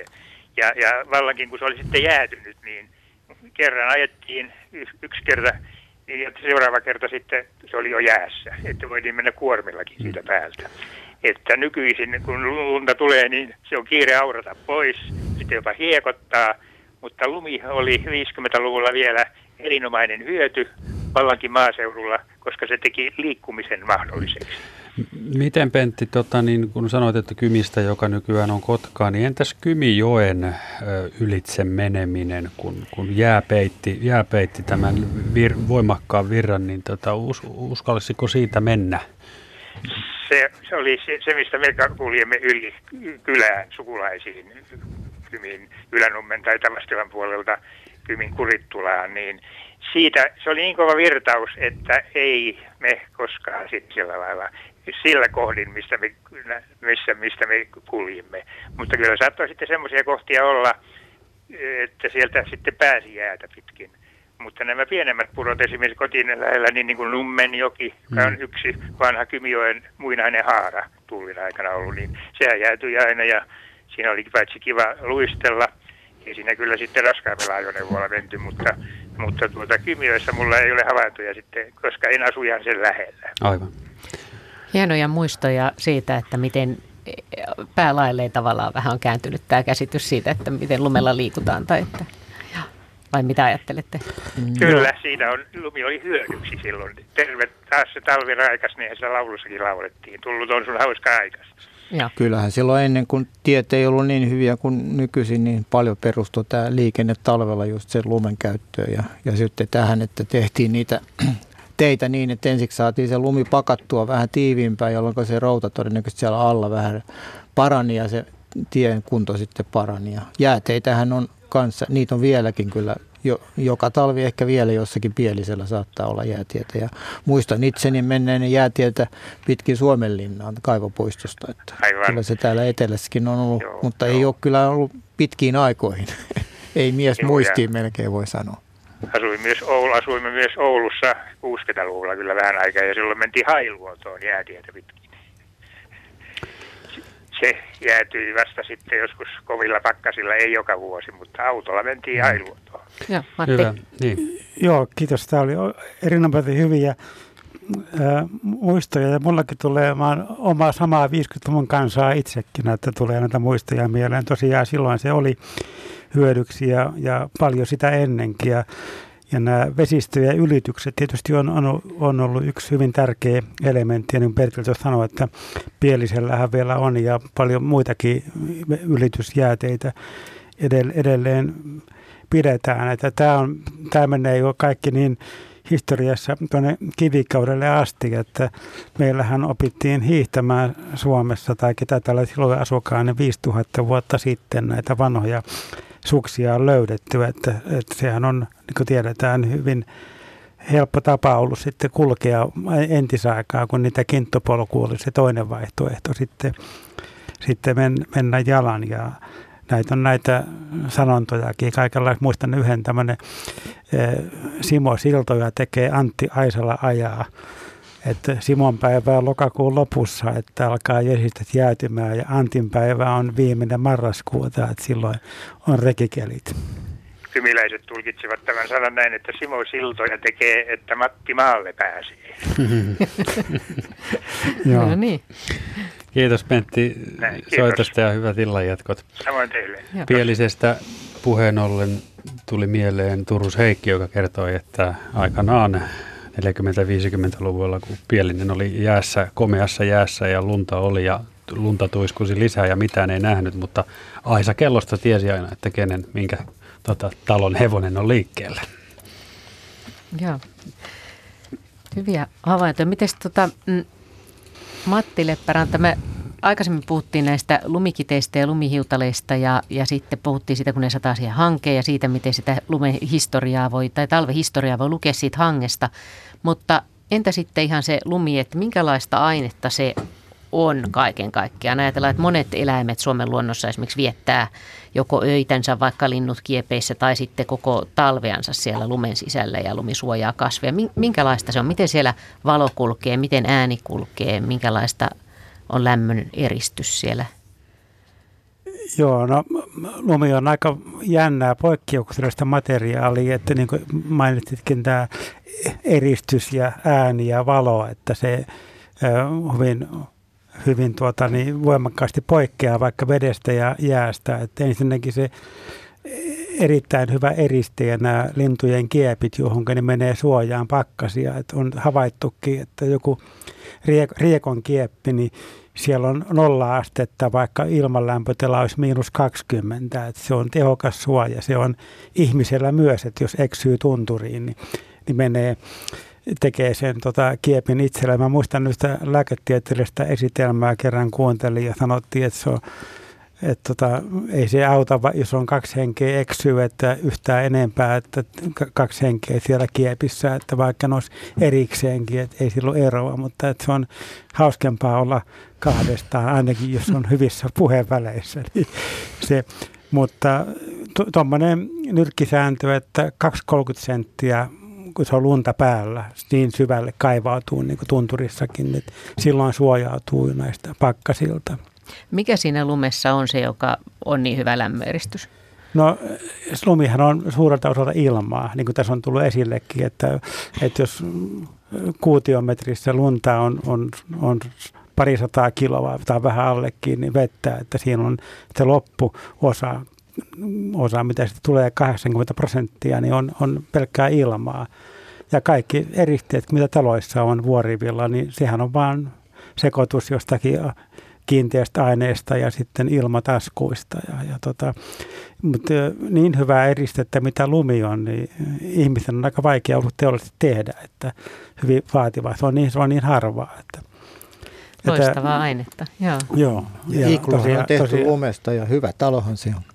Joo, niin, to, tosiaan, eli ihminenkin on osannut sitä kyllä käyttää eri puolilla maailmaa. Miten sitten, miten sitten nämä muut, miten valo menee sinne, miten ääni kulkee lumessa? No, valo ei mene kovin syvä, että aina riippuu lumen rakenteesta, että 10-20 senttiä menee, että silloin sen takia niin kasvillisuuskin lumen alla niin ei pysty yhteyttämään, mutta tietysti muuta elämää sitten taas voi, voi hyvin lumen alla. Ja ääntä se vaimentaa sitten erittäin hyvin. Et jos menee pilkillekin, niin jos jäällä on lunta, niin kalat ei tiedä mitään, että joku kävelee siellä, mutta että sen sijaan, jos jään päällä kävelee, niin silloin kaikki pienet äänetkin menee kaikuu sinne veteen, veteen erittäin hyvin. Miten sitten tämä lumen ja jään ero? Onko se selvä, että mikä on lunta ja mikä on jäätä? No tota, tähän voisi antaa niin politiikko vastaan aina, että kyllä, tai, kyllä ja ei. Kyllä ja ei, okei. Okay. Su- Suomessa on tota, tämä aika, aika selvää, että lumi tulee tuolta taivaalta. Se lumi muodostuu pilvissä, se on aina se sääntö, että se muodostuu siellä ja laskeutuu maahan ja se on tuossa talven ajan meillä sitten lumipeitteenä ja missä me nähdään jäätä täällä, niin se on lähinnä nämä järvien, meren, jokien jääpeitteet, niin siellä se vesi, jää muodostuu suoraan kiteytymällä siitä, siitä vedestä. Ja se ero, mikä siinä on, että kun lumi tulee sieltä pilvistä ja laskeutuu maahan, niin se on tämmöistä huokoista, huokoista vaippaa. Ja taas kun jää kiteytyy suoraan vedestä, niin silloin se on hyvin kiinteätä kiinteitä aineesta. Ja, ja, mutta sitten jos mennään tuossa vähän tuonne napa-alueelle tai korkealle vuoristoon, missä on jäätiköitä, niin jäätiköillähän tilanne ei ole niinkään selvää, että mikä on lunta ja mikä on jäätä, koska kaikki on alun perin, ajatellaan vaikka jotakin etelämannerta, että kaikkihan se, jää, mikä siinä jäätikössä on, on alun perin ollut lunta. Ja se puristuu sitten vähitellen jäästä, jääksi, kun aina tulee enemmän ja enemmän tota, uutta lunta sitten päälle. Ja tuommoinen perussääntö, että jos 50 metriä on lunta päällä, niin se paine riittää siihen, että se puristaa sen lumen jääksi. Ja tämä tarkoittaa, niin kuin, että se myös näyttää jäältä, että et, tota, niin, kirkasta, sinertävää ainetta, eikä ollenkaan valkoista, niin kuin jää on. Ja yksi semmoinen, mitä voi niin luonnehtia, että lumen läpi kaasut pääsee kulkemaan ja lumi hengittää. Et sen takia tietysti lumen alla voi, voi eläim, eläimetkin, jotkut ainakin ainakin tota, niin pysyä, pysyä sitten hengissä, että jonkun verran se kulkee. Ja jäässä taas ei ole tämmöisiä ilmakanavia, siellä on pelkästään ilma- tai kaasukuplia sul, sulkeutunut, että jää, jää ei hengitä, että on hyvin, hyvin suuri ero. Mutta se lumihengityskin, sen ilman kulku lumen läpi on aika hidasta, että jos, jos niin lumivyöryn alle jää, niin suurin osa näistä kuolemantapauksista lumivyöryssä johtuu tukehtumisesta, että se riittävästi tulee pari metriä, kolme metriä lunta siihen päälle, niin ei, ei pysty enää hengittämään sen lumen läpi tuohon, onko lumi lunta vai onko lumi jäätä, niin vielä semmoinen lisäys, että kohvajäähän on tämmöinen meidän mitattava jään elementti, joka syntyy sinne mm, teräsjään päälle silloin, kun lunta sataa niin paljon, että vesi nousee jäälle. Tai sitten tietysti jos lumi sulaa tai tulee sadevettä, niin se on tämmöinen sohjo, joka jäätyy ja siellä on nyt sitten vähän ilmaakin ja se on semmoista valkoista jäätä. Teräsiä on monesti sitten semmoista tummaa jäätä, sinistä jäätä ja sitten lunta kun mitataan, niin siellä yleensä siellä ihan maarajassa on sitten jäätäkin, jonka se mittaaja pitää nähdä näille meidän kansalaismittaajillekin nyt ensimmäinen koulutus, että sieltä pitää katsoa paljon sitä on sitä jäätä siellä lumen ihan maarajassa, koska se on, se on sitten aika tiivistä tavaraa ja lisää sitä milliarvoa. Ja sitten keväällä tietysti, jos lumi sulaa, niin kyllä kai siihen jään, ihan siihen pintaan saattaa sitten muodostuu vähän semmoinen pieni jääkerros. Onko se sitten sitä hankikantoa vai ei, en tiedä. Meillä on jo seuraava soittaja, mutta siis vielä mä tarkennan sen, että onko, voiko siis olla hyvin vanhaa lunta vielä olemassa, niin kuin, siis tosi vanhaa vai muuttuuko se sitten jotenkin väistämättä, kun tämä ikään kuin kiteiden tarina muuttuu? Joo, ky- kyllä. Että, tota, meillä ei semmoista sanaa ole kielessä, mutta tuolla alpeilla puhutaan, niin kuin me ehkä parakäännös olisi tämmöinen ylivuotinen lumi. Että siellä se lumi, kun pärjää, selviää vuoden ylitte, niin se on jo sitten yli vuoden vanhaa lunta seuraavan talvena. Ja sitä saksan kielessä käytetään semmoista nimeä kuin firn ja englantilaiset on saman sanan sitten lainannut sitten sieltä omaan kieleensä. Että voisi sanoa, että se on yli vuoden vanha lumi. Ja se sitten se vuoden kuluttua se on kaksi vuotta vanhaa ja niin edelleen. Ja, ja joskus sitten riippuu paikasta, niin se voi kymmenen vuoden tai sadan vuoden kuluttua sitten se muuttuu jääksi, kun siihen tulee aina uutta lunta päälle. Firn. Joo. Joo, okei. Okay. Matti on linjalla. Matti Santele Huittisista. Tervehdys. Mat- Matti Huittista, hyvää iltaa. Iltaa, iltaa.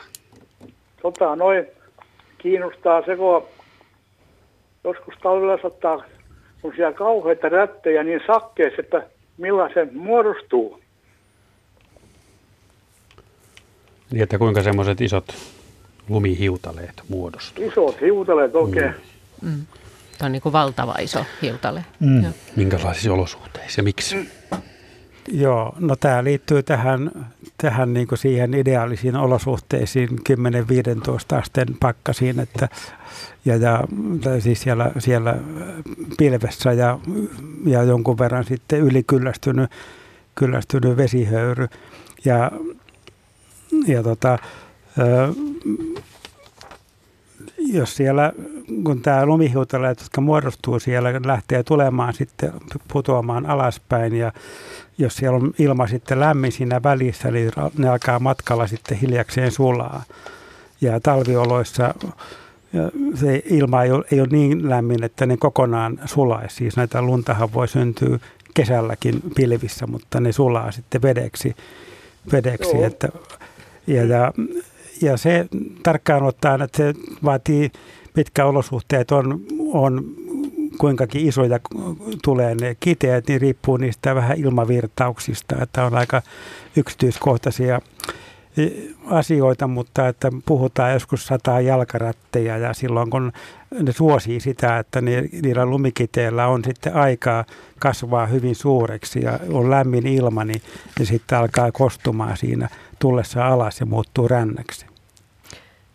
Mutta se on siis se sakaramainen rakenne, joka tarttuu helpommin kiinni joo, niin kuin kiteet joo, toisiinsa. Joo. Et silloin niin kuin on todennäköisempää, että voi tulla isojakin semmoisia joo, hittaleita. Joo, kyllä, joo. Selvä. Kiitos Matti soitosta. Kiitos. Hyvää illan jatkoa. Jäähän kuulolle. Hyvä. Moikka. Kiitos. 0203 17600 puhelinnumero tähän Luonto Suomen lumiiltaan. Mirjami vastaa puheluihin ja kello kahdeksan asti näitä aiheita käsitellään. Minäpä luen tässä tuota niin Kalajoen Martin laittaman viestin kommentoiden Patrikin puhelua vaatteiden kuivaamisesta lumella. Patrik soitti lähetykseemme tuolla kuuden jälkeen. Kyseessä olisi kuulemma alkuperäiskansojen eli inuittien selviytymisresepti. Jäihin pudotessa lämmin paikka on usein kaukana, joten toimitaan seuraavasti. Nahkaiset vaatteet nopeasti pois päältä ja niitä poljetaan lumeen, joka imee veden kuin sieni. Sen jälkeen lumet karistellaan pois ja äkkiä vaatteet takaisin päälle. Näin toimimalla henkikulta voi hyvinkin säästyä. Kiitos Martti. Tero vastaavasti kyselee, vaikka tässä oli puhetta, on ollut puhetta lumen määrästä neliömetrillä kiloissa, niin Tero kysyy, että voiko, voiko, onko tietoa, että mikä on suurin Suomessa virallisesti mitattu lumen syvyys? Missä ja koska? Kyllä se varmaan ilmatieteen laitoksen havaintokirjoista löytyy, mutta olisikohan se siellä pari metrin luokkaa? Aika, aika lähellä, metri 90. Se on Kilpisjärvellä mitattu. Milloin? Mm, tuo oli muistaakseni 90-luvulla, olisiko ollut 97. Joo, ei siitä kauan, minäkin joo, muistan sen. Sitten tietysti pieni lisäys, että sehän on se virallinen mittauspaikka, että jossakin on tietysti ollut vieläkin niin, enemmän. Totta kai, joo. Meille tuli muuten muutama kuva, etukäteen lähetettiin niistä semmoisista lumikääryleistä. Mikä se homman nimi on? Se, se on vähän niin kuin semmoinen kääretorttu, joka on sinne hankeen ilmaantunut, että niitä, tai useita semmoisia rullia – Oletteko te nähnyt tämmöistä luonnossa? No mä en ole, en ole nähnyt itse omin silmin kuvia, on kyllä nähnyt, nähnyt että tämä on hyvin harvinainen ilmiö. Jollakin on sitten ilo päästä, päästä näkemään jopa sitä muotoutumista ja silloin täytyy olla sen ilma, tota, suhteellisen uutta lunta, että se lumi on vielä aika irtonaista ja sitten ollaan nollakelin, ainakin nollakelin tuntumassa, että on hyvä kosteus ja kun tuuli puhaltaa, että se käynnistää sitä, että alkaa, alkaa sitten purkautumaan sitten lunta siitä pinnasta ja se rullautuu, rullautuu kääröksi. Että mä en muista, että mä olisin nähnyt missään niin tutkimusta tästä, että millä eh-, ehdoilla se käynnistyy, mutta että suurin piirtein, että tarvitaan tämmöiset tämmöiset, voisi sanoa niin poikkeukselliset olosuhteet siihen, että se, se, se käynnistyy. Että, että kerran pari ehkä talvessa, niin jostakin päin kuuluu sitten Suomessa, että tämmöistä on havaittu. Se on aika tajanomaisen näköistä, jos on koskematon hanki muuten ja siellä sitten tämmöiset rullat ilmaantuu. Niin ja siinä tulee helposti mieleen, että on, onko nyt joku käynyt tässä tekemässä, joku ihminen täällä ollut, vaikka ollaan jossakin korvessa, että että ei täällä pitäisi ketään olla, että mistä ihmeestä nämä on voinut syntyä sitten. Joo. Kauniita ne kuitenkin ovat näistä kuvistakin pienen, pienen tuota, niin, käsityksen asiasta saa. talvella 1966 Vaasasta Uumajaan oli jäätiä. Enoni ajoi Mossella Uumajaan ja haki sieltä Marabuu suklaata Kakarolle Ilmajoelle. Oli kylmä talvi silloin. Hei, mielenkiintoinen asia lumesta puhuttaessa on, että saamen kielessä on satoja eri sanoja, jotka tarkoittavat lunta eri muodossa. Näistä löytyy tietoa googlettamallakin, mutta saamelaisethan ovat itse mestareita näiden käytössä. Itsessään osallistui jokin aika sitten Siiri Magga Miettusen vetämälle Pohjois-Saamen kurssille ja siellä sain aavistuksen myös tästä saamen kielen rikkaudesta. Lumisin terveisin Rovaniemeltä pakkasta 24 astetta. Tuula Sisko Freudenthal kirjoittaa. Joo, Matti. Joo, tähän kommentoisin. Joo, tämä pitää paikkansa, että saamen kielessä on näitä ja samoin myös inuittien kielessä on, on hyvin rikas lumisanasta, mutta itse asiassa suomen kielessäkin on. On joskus nähnyt näitä, tai professori Kaisa Häkkinen tehnyt näitä tutkimuksia tai näistä sanastoista ja meillä on erittäin rikas lumisanasta, mutta että me ei enää ei käytetä sitä ja se sitä suurta osaa siitä ja se myös liittyy, liittyy siihen, että ihminen on tässä hissukseen vanhan hyvän 50-luvun jälkeen alkanut erkaantua niin paljon luonnosta, että ei tarvita sitä. Että ja liikutaan moottorikelkoilla ja silloin se lumi on, on vain samanlaista jotakin valkoista tahnaa siinä kelkan alla ja ei kaivata semmoista yksityiskohtaista kuvaamista siihen. Täällä on yksi ihan lähetyksen alkupuolella tullut viesti, jossa, jonka otsikko on Kinos. Toivottavasti tässä ohjelmassa vielä mainitaan hieno suomen kielen kuvaava sana kinos. Se on valitettavasti pikkuhiljaa unohtumassa. No nyt se tuli ainakin tämän viestin myötä mainituksi. Mm. Kinos. Tosiaan paljon hienoja sanoja ja nuoskalumet erikseen. Ja... Joo, ja meillä tahtoo sitten olla joskus kun ihmiset kääntää sitten englanninkielistä tekstiä siitä ja silloin tulee semmoisia merkillisiä väännettyjä sanoja, jotka menee jo kauas varsinaisesti suomen kielestä ja hyvin keinotekoisen tuntuisia. Et englannin kielihän on taas hyvin köyhä tämmöisen, varsinkin pohjoisen luontosanaston suhteen. No, ajatellaan vaikka räntää ja kaikkia sohjua, kaikkia tämmöisiä vetisen lumen muotoja. Englannissa kaikki on vaan wet snow. Mm. No, no jo noin sanat, mitä sanoit, niin kaikki tietää, että mitä se, joo, minkälaista joo, se lumi joo, silloin joo. on. Joni, ja nyt ollaan Kokkolan suunnalla. Morjes. No niin, morjesta, morjesta. Jani täällä. Ja mulla oli semmoinen kysymys tuohon äskeiseen puheenvuoroon liittyen, että lumi sataa taivaalta. Mutta mä oon pitänyt merkille, että joskus silloin tällöin tulee tällaista jääkidettä. Eli vaikka ei selkeää pilvisyyttä ei esiinny eikä lumisadetta, niin mä olisin ollut kiinnostunut tietämään, että mitkä ne olosuhteet on, milloin tällainen oikeastaan enemmänkin jääsade, jonka voi ihan havaita vaikka aamulla, kun hyvin tehnyt lumityö tilalla, että sitä tosiaan on sattunut sentinkin verran tulla ja se tarttuu hyvin myöskin autoikkunaan, niin miten se muodostuu? Mitkä on ne olosuhteet? Onko siinä esimerkiksi ja lämpötilan läheisyydellä jotakin tekemistä. Jaha, ja mitäs täällä herrat tuumaavat?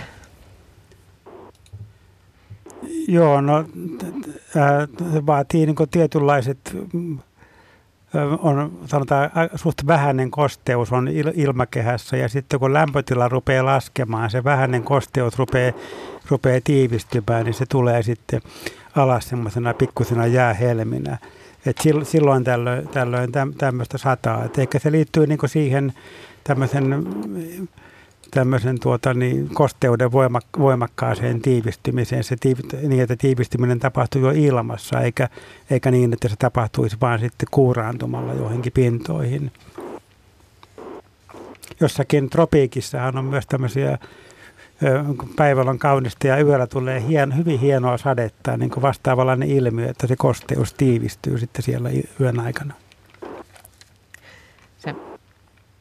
Kiitos soitosta Bertel. Säkin Joo, puhuit, vähän huono. Joo, säkin puhuit Bertel siitä, että näistä lumirakeista, joita, joita havaitsit viikonloppuna. Niin, tai oli ehkä semmoisia lumipalleroita, ettei kovin kovia. Niitä tuli niinku sen lumisateen aikana semmoisia millin, melkein puolitoistakin ympäristömitaltaan tai läpimitaltaan olevia. Ja tietysti ne ei tuonut näitä lumikiteitä niin mieleen, pallerot. Mm. Niin, että ne oli niin kuin pik- pikkusia palloja. Pieniä palloja, joo. Eikä kuitenkaan rakeita. Ei ne ollut niin kovia, ne oli semmoisia aika hötöjä kuitenkin, että lumen puolelle meni, ettei ollut jäätä. Kuuntelijamme ovat suorastaan intoutuneet mietiskelemään erilaisia kauniita lumisanoja ja kinoksen lisäksi on nyt mainittu myös nietos. Hyvä. Jattaa kiinnostaa, että mm, vaatiiko tykkylumen syntyminen maastossa tietyn korkeuden ja tai kosteuden. Tunturissa hän on havainnut, että toisella puolella puut ovat tykyn peittämiä ja toisella taas eivät. Jaha. No tota, sanotaan, että kyllähän sitä tykkyä, on sopivat olosuhteet, niin syntyy Suomessa melkein missä vaan, mutta kyllähän ne tota, tuolla Koillismaalla ne on ne meidän tykkypaikat. Et siellä on näitä komeita kuusikoita, jotka on niin aivan lumen peitossa ja sitä lunta voi olla tonni kaupalla per puu. Et tietysti siellä se on erityistä, mutta silloin kun näitä ää, lumisateita ja semmoisia nollan lähellä olevia lumisateita tulee, ja kun se lumi on hyvin tarttuvaa, niin se tykkylumihan se aiheuttaa sitten näitä sähkökatkoja, mitä nyt on joka talvi ollut jo hyvinkin laajoja. Mistä se johtuu, että ne siellä tulee just? Voiko sitä sanoa? No tota, varmaan siinä on kaksi ainakin perustekijää. Toinen on tämä sade, mutta sitten on myös äh, ilma, kosteen ilma, jos se nousee ylöspäin, niin se myös lisää sitä. Että kun sitä on erikoisen paljon, niin siellä pitää olla jotakin tämmöistä, mikä niin kuin, ja se on aina toista joka vuosi ja se on jatkuvaa. Että, että tota, varmaan se paikka ja sitten, sitten nämä on niin kuin näitä tunturin rinteitä, missä ne on, niin silloin se kosteen ilman, kun se nousee ylöspäin, niin todennäköisesti myös lisää tätä tykyn muodostumista sen sateen, lumisateen lisäksi. Matti. Niin, siinä oli tässä kysymyksessä, että kun on eri tavalla eri, eri puolilla, niin tästä mikä Perttelkin viittasi, että ilma tulee toiselta puolta vaaraa ja alkaa nousemaan, niin silloin tapahtuu sitten tiivistymistä ja silloin se työntää sen lumen sille puolelle ja toisella puolella on taas sitten, sitten tuota niin vähemmän, vähemmän, vähemmän tulee lunta alas, että eikä se ole saman tapasta kuin jossakin vuoristojenkin yhteydessä, että vaikka toi Skandinaavian tämä kölivuoristo, että se ilma, mikä tulee Atlantilta, niin nousee ylös siinä ja se ruittaa sitten Norjaa hirmuisesti lunta ja Ruotsin puolella taas on sitten aurinkoisempaa vähemmän, vähemmän lunta. No entäs, Jatta puhui tykkylumesta, niin entäs tykkilumi? Onko se tykkilumi teille oikea lunta ollenkaan? No kyllä sitä tyk- tykkiluntakin, niin ainakin näin, jos hiihtää, niin ihan hyvin se tuntuu luksen, suksen alla toimivan, että jä, jäistä luntahan se on, mutta kyllä kai se lumeksi voidaan luokitella. Joo, eiköhän. Hmm. Ja onko se ilmeisesti kestää lämpötilaa paremmin, onko se, pitääkö se paikkansa? Tiiviimpäähän se on, että siinä on niin enemmän jäätä per, per tilavuusyksikkö, eli sitä on kovempi homma sulattaa, että tarvii hmm. enemmän energiaa. Kyllä se kestää pidempään se tykkylumi. Paavo soittelee Haapajärveltä, näinkö se on? Juu, kyllä. Hyvää iltapäivää. Iltapäivää. Iltaa. Tota, mä muistelen 60-luvulta yhden hyvän talven, oli kantohanki. Silloinhan oli muinakin vuosina, niin mä hevosella ajon naapurin isännälle polttorankoja metästä kontohankia myöten. Ja hokin kuvat tuli vain hankkeen. Mm-hmm. Oli niin kova hanki. Ja silloin pystyi ajamaan traktorilla ja autolla niin pitkin hankeja. Ja pyörillä kuljettiin pitkin mehtiä ja sitten iltakauvat oli kuutamo ilmat. Ja mahtava kevää riento oli sillä. Ei mennyt jaksa, ei mennyt kerätä koululäksyjä tehdä, oli niin mukavaa. Tämmöistä. Hyvä. Hieno Okei. muisto. Kiitos Paavo soitosta. Mistä näin, näin hurja hankikanto sitten tulee? Mitä se vaatii? Niin joo, kyllä se, tämä traktori ja auto kuulostaa hurjalta. Että näitä, että se, että hevosella haetaan heiniä ladosta jos keskellä peltoa, että sitä, sitä on, on, on kuullut, että, että se, se hankiaine, mikä siinä on, sehän on jäätä, niin kohva jäätä, että mikä ei, ei kanna niin hyvin kuin, hyvin kuin teräsiä, mutta että jotta siinä nyt auto kulkisi, niin sinne pitäisi olla olla tota, niin useampi kymmenen, sanotaan nyt 30 senttiä semmoista kohvaa, että, että se täytyy olla kyllä aika äärimmäiset olosuhteet, että pääsee niin paksu kohvakerros sitten, sitten, sitten tuota, niin, muodostumaan. Eli mikä sen tekee, siis aurinko myös vai? Joo, joo aur, aur, aurinko lähinnä siis, että aurinko sulattaa sitä jäätä ja sulattaa sitä lumikerrosta ja, ja tota, se voi olla, että se pääsee sulattamaan ensin pinnalta ja sen jälkeen, kun se pinta on muodostunut hankiaiseksi, niin se läpäisee valoa paremmin. Ja aurinko pääsee sillä lailla pitemmälle, syvemmälle, syvemmälle menemään, että täytyy olla niin pitkä ja kaunis kevät, niin tämmöinen olisi, olisi mahdollista. Mutta aika, aika hurja juttu, mä kirjoitin ylöskin tuohon oikein itselleen, että tämmöinen on havaittu. No kyllä se auto, hevonen ja, ja sitten traktori niin kuulostaa, mutta tosiaan niin jos lumi kun sulaa, niin se sulaa auringonvalosta sitä pinnalta. Ja jos se nyt vaikka jonkun verran sitten menee se sulanut vesi sinne alemmaksi, niin se kerrospaksuus, missä sitä yöllä sit sitä jäätä, kohvajäätä syntyy, niin se sitten kasvaa. Että ehkäpä se jotenkin niin syntyy, mutta tietysti en ole vielä törmännyt, mutta – ko, tota, hankikannollahan on se hiihtäminen on tosi mukavaa, kun pääsee moneen paikkaan, missä ei ole ikinä käynytkään, kun se matka joutuu metsissä paljon enemmän, nopeammin. Voi jäädä läksyt tekemättä, niin se niin Kuuntelija, kuuntelijamme, jonka Eno oli ajanut Mossella Uumaja ja hakenut Marabuuta Kakarolle Ilmajoelle, kertoo, että Nietos on Etelä-Pohjanmaalla triivu. Öö, ihan toisessa viestissä on ku, kuva jääkukista. Miten ne syntyy? Joo, no niitä tulee tuohon tohon, tota, niin järvien tai jokien meren jääpeitteen, jääpeitteen pintaan, että siinä kosteus, kosteus tiivistyy sitten siihen koht, ko, pintaan ja, ja tota, niin, joskus se, se tota, muodostaa sitten sitten tämmöisiä geometrisia kuvioita siihen, mitkä rupeaa sitten näyt- näyttämään kukilta, että se, se kide ilmeisesti se kasvaa paremmin sitten siihen, kun se tota, tämmöinen joku uloke lähtee kasvamaan siitä siihen, tarttuu her, her, herkemmin, että se lähtee ikään kuin nousemaan sitten siitä kosteuden äh, vesihöyryn härmistyminen. Ja joskus niitä on, näkee niitä kuvia, ne on, on tota, hyvinkin kauniin näköisiä kukkakenttiä. Hmm. Se ei kuitenkaan ole kuurankukka, josta Joel Hallikainen on laulanut. No, kuurankukathan on ikkunan lasissa. Juuri niin. Osaatte sitten muuten nauttia niin kuin näistä jään ja lumen kauneuksista vai, vai oletteko te niin tiedemiehiä, että heti tulee mieleen, että mistä, miten tämä on muodostunut? Kyllä se ainakin viime viikon loppuna oli semmoinen ilma, että kyllä minä ainakin katselin, että kylläpä on tosi valkoista ja kaunista metsässä oli hiidellä. Että kyllä se, ei silloin niin tule nämä mieleen. Tietysti aina vähän katson, että kuinka paksulti sitä lunta on, että onko nyt niin laskelmat kohdallaan. Niin, että se puoli kuitenkin. No kyllä se vapaalle. tietysti. Sieltähän me opitaan nämä fysikaaliset tosiasiat, miten se lumi kertyy puihin ja milloin se putoo ja minkä nä- miltä se näyttää. Kyllä ne sitten tietysti tulee mieleen, mutta kyllä nyt enemmän ollaan niin kuin ihailemassa luontoa kuin miettimässä näitä asioita. Joo, tietysti sitten jos joku tämmöinen erikoinen tapaus, niin kuin jos ensimmäistä kertaa näkisi näitä käyryleitä tai, tai vaikkapa jääkukkia, niin ne, ne kiinnittää kyllä huomiota. Ja kyllä se ensimmäinen reaktio varmasti on se että ihmetys ja ihailu ja sitten seuraavassa vaiheessa ehkä rupeaa miettimään, että miten, miten nämä on syntynyt. Meille soittaa Tampereelta Tuula. Halo. Niin, hyvää iltaa täällä Tuula Tampereelta. Suora lähetys on meneillään ja lumiaiheita. Minkälainen juttu sinulla on?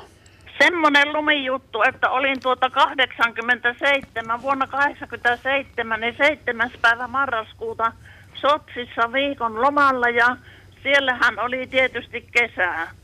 Ja sitten kun lähestyttiin tuota Pietaria silloista Leningradia, niin lentokapteeni kuulutti ennen kentälle laskeutumista venäjän kielellä, että kiinnittäkää turvavyönne sen takia, että kentällä on puoli metriä lunta. Ja niinhän me tehtiin sitten ja odotettiin, että mitä sitten tapahtuu. Niin se sujuu kyllä se laskeutuminen hyvin, mutta minkälainen se tilanne teidän näkemyksenne mukaan silloin oli, että oliko se ei silloin lunta ainakaan edellisellä viikollakaan ollut, niin olin silloinkin Sotsissa, niin ollut vielä lumesta tietoakaan Pietarissa. No Matti.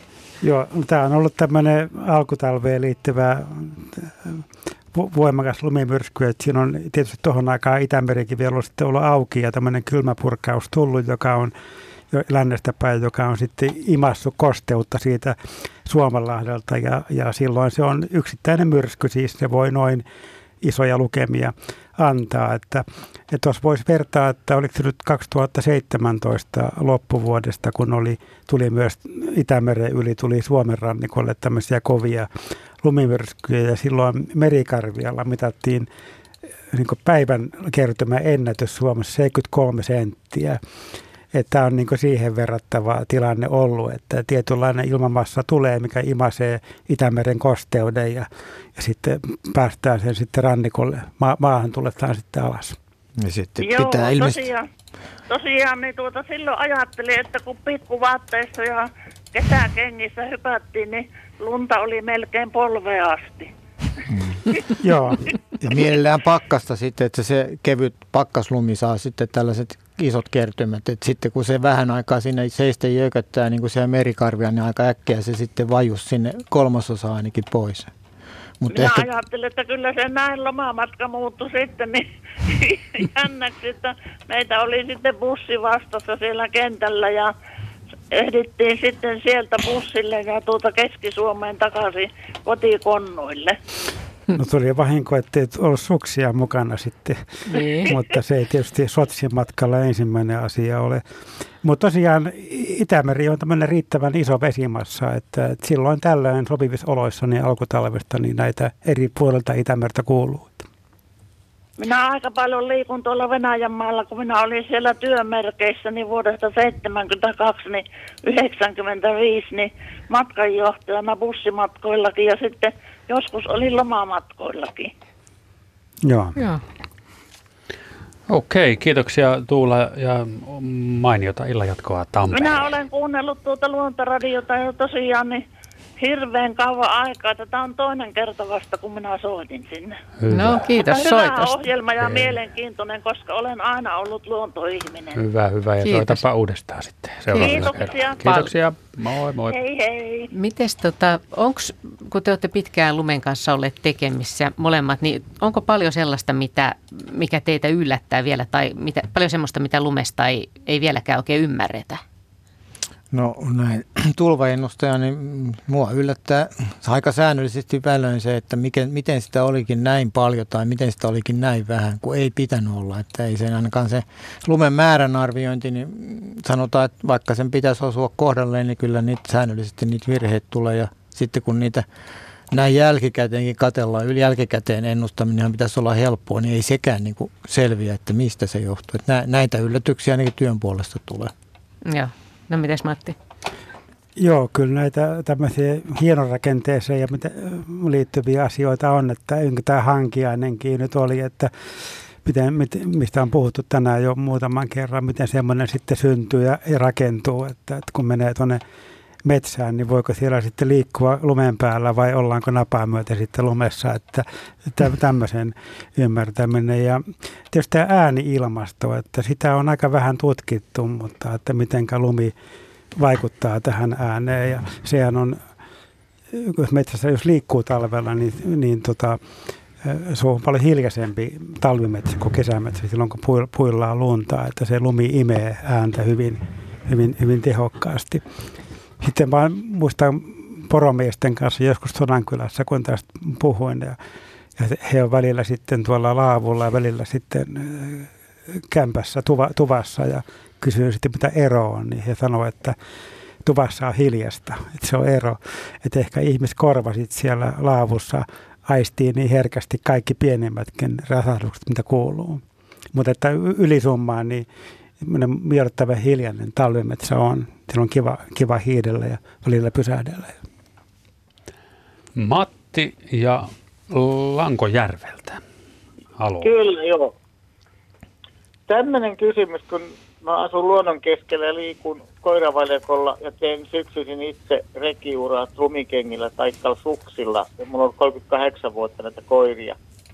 Että minkä takia, tai onko mulla harhakäsitys, lumi tuntuu niin kuin te, urautuvan huonosti. Se ei kovetu urilla niin kuin aikaisemmin. Kahtena viime talvena on saanut todella tehdä töitä ja sitten kuitenkin se lumi, niin kuin semmoinen ura, joka aikaisemmin kovettu yhdessä tai kahdessa yössä, niin ei, ei kestä ajallista se, se lyö läpi ja se ei sitoudu samalla tavalla. Tahi, jos tekee iglun, kerää lunta jäälle ja tekee iglun niin kuin 4-5 vuotta sitten saattoi tehdä, niin se pysyy koossa kahden yön jälkeen, mutta nyt se tippuu päälle. Onko se lumi muuttunut jotenkin?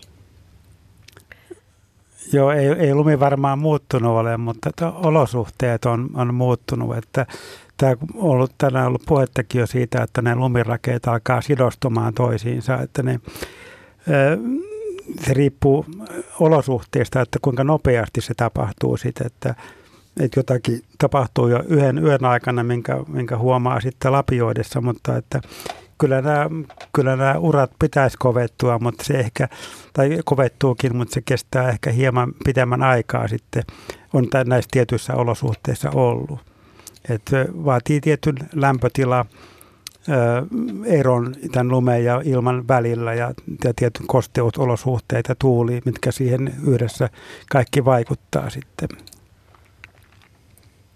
E- Eli mun arkikäsitykseni on ikään kuin väärä, että se ei ole aikaisemminkaan sen paremmin kovettunut, vai onko sitten nämä lämpötilaerot erilaisia? Joo, siis tämä, nämä lämpötilaerot ja sääolot ollut erilaisia. Te, te, teidän havainnot varmasti on oikeita.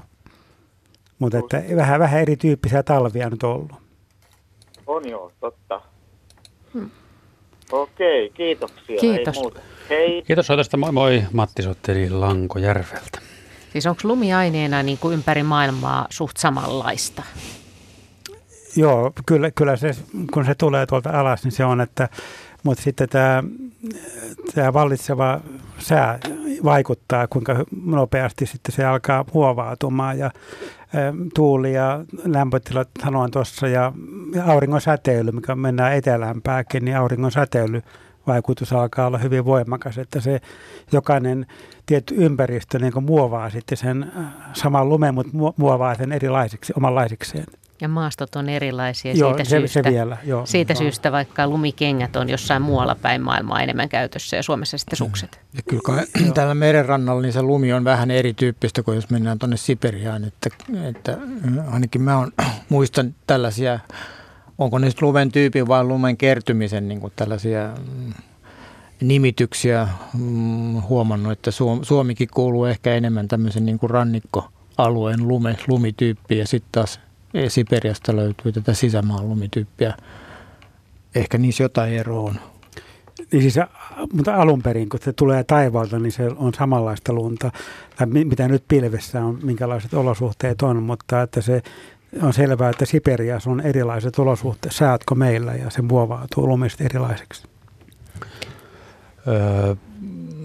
Kuuntelijamme Lothar kirjoittaa, että on täyttänyt litran minigrippussin lumella, jotta sai kipeälle polvelle kylmät tyynyn. No pussi paisui ja paisui siis laajeni lämmössä, eli lumi sisältää paljon ilmaa. Ja toinen viesti, jonka tuolta poimin, liittyy William Bentleyin, joka tässä lähetyksessä jo mainittiin. Hän on kuvannut yli 5000 kidettä ja ilmeisesti verkko-osoitteessa snowflakebentley.com voi näitä kiteitä ihailla siis englanniksi snowflakebentley.com. Ja kannattaakin niitä kyllä ihailla, koska ne on hämmästyttävän kauniita ja erimuotoisia ja ihmeellisiä. Mites meillä alkaa lähetys olla loppupuolellaan? Tuli mieleen tästä, kun Matti Leppäranta, sä sanoit, että me pari vuotta sitten tehtiin tällainen lumiilta lähetys, silloin oli Esko Kuusisto mukana myöskin, mutta niin sen jälkeen sait aika erikoisen soiton vai viestin? Eikö tapaaminen, tota, te- terveisiä vaan Matti Serkulle sinne Sonkajärvelle, että hän kysyi sitä, että kuinka luoti etenee lumessa. Niin kaikista kysymyksistä sitten tämä. joo, joo. Tämä, ikävä kyllä hän olisi pitänyt soittaakin silloin, silloin tänne sitten, mutta että mutta se, se vastaus on aika yllättävää, että mennään, jos mennään tämmöiseen tavalliseen luonnolliseen metsälumeen, niin sanotaan muutamia metrejä. Et ei, ei, sitä voisi ajatella, ajatella tuota niin arkituntumalta, että, että vähän enemmän, mutta että kuitenkin se luoti painautuu siihen lumeen, niin se samalla sitten kerää lunta siihen itsensä eteen ja niin kuin tavallaan niin kuin tukkii sen oman tiensä, että se lumi ei pääse väistymään siitä. Ja sitten jos on, on, on joku tämmöinen lumilinna tehty tai lumivalleja tehty lumipalloista, niin siellä ollaan ehkä metriluokkaa, että jossakin tämmöisissä rajoissa liikutaan, mutta että nämä on tämmöisiä tämmöisiä niin noin lukuja. Tietysti lumen ominaisuudet aina vaihtelee, että täytyy sanoa, että älkää kokeilko tätä kotona. Että.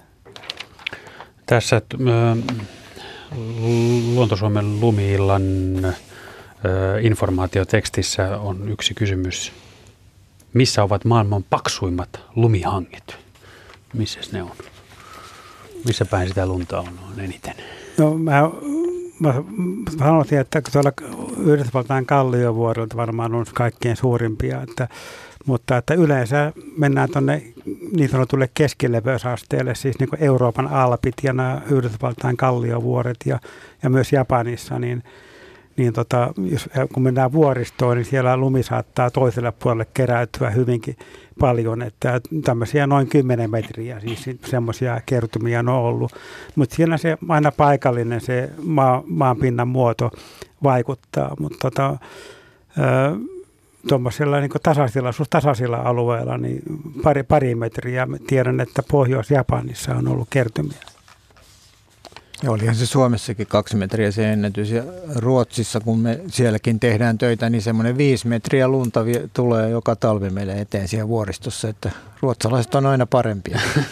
Joskus mä oon nähnyt maailmalta ihan hurjaa niitä semmoisia kuvia, että missä autotkin ajaa semmoisessa niinku kanjonissa tavallaan. Mm. No, kyllä, Norjasta ja Ruotsista keskellä. varmaan löytyy Norjankin tuota puolelta, missä se sade on vielä suurempaa ja ehkä vielä paksummat kerrot. Joo, nämä vuoristothan kerää. Mä voisin vielä äkkiä tässä kertoa esimerkin tuolta Suomen Antarktisasemalta, Aboalta. Ja siellä oli tämmöinen armeijan nasu, telaketjutraktori, olisiko ollut kolmisen metriä korkeutta siinä. Se unohtui vähän väärään paikkaan yhden kauden lopussa. Seuraavana kautena ei näkynyt hajuukaan. Ja tutkalla sitten löydettiin, että se oli viiden metrin syvyydessä. Siis viisi metriä plus kolme metriä oli sitten kertynyt lunta siihen kohtaan. Ja siinä oli, oli pojalla kova kaivaminen sitten se saada pois.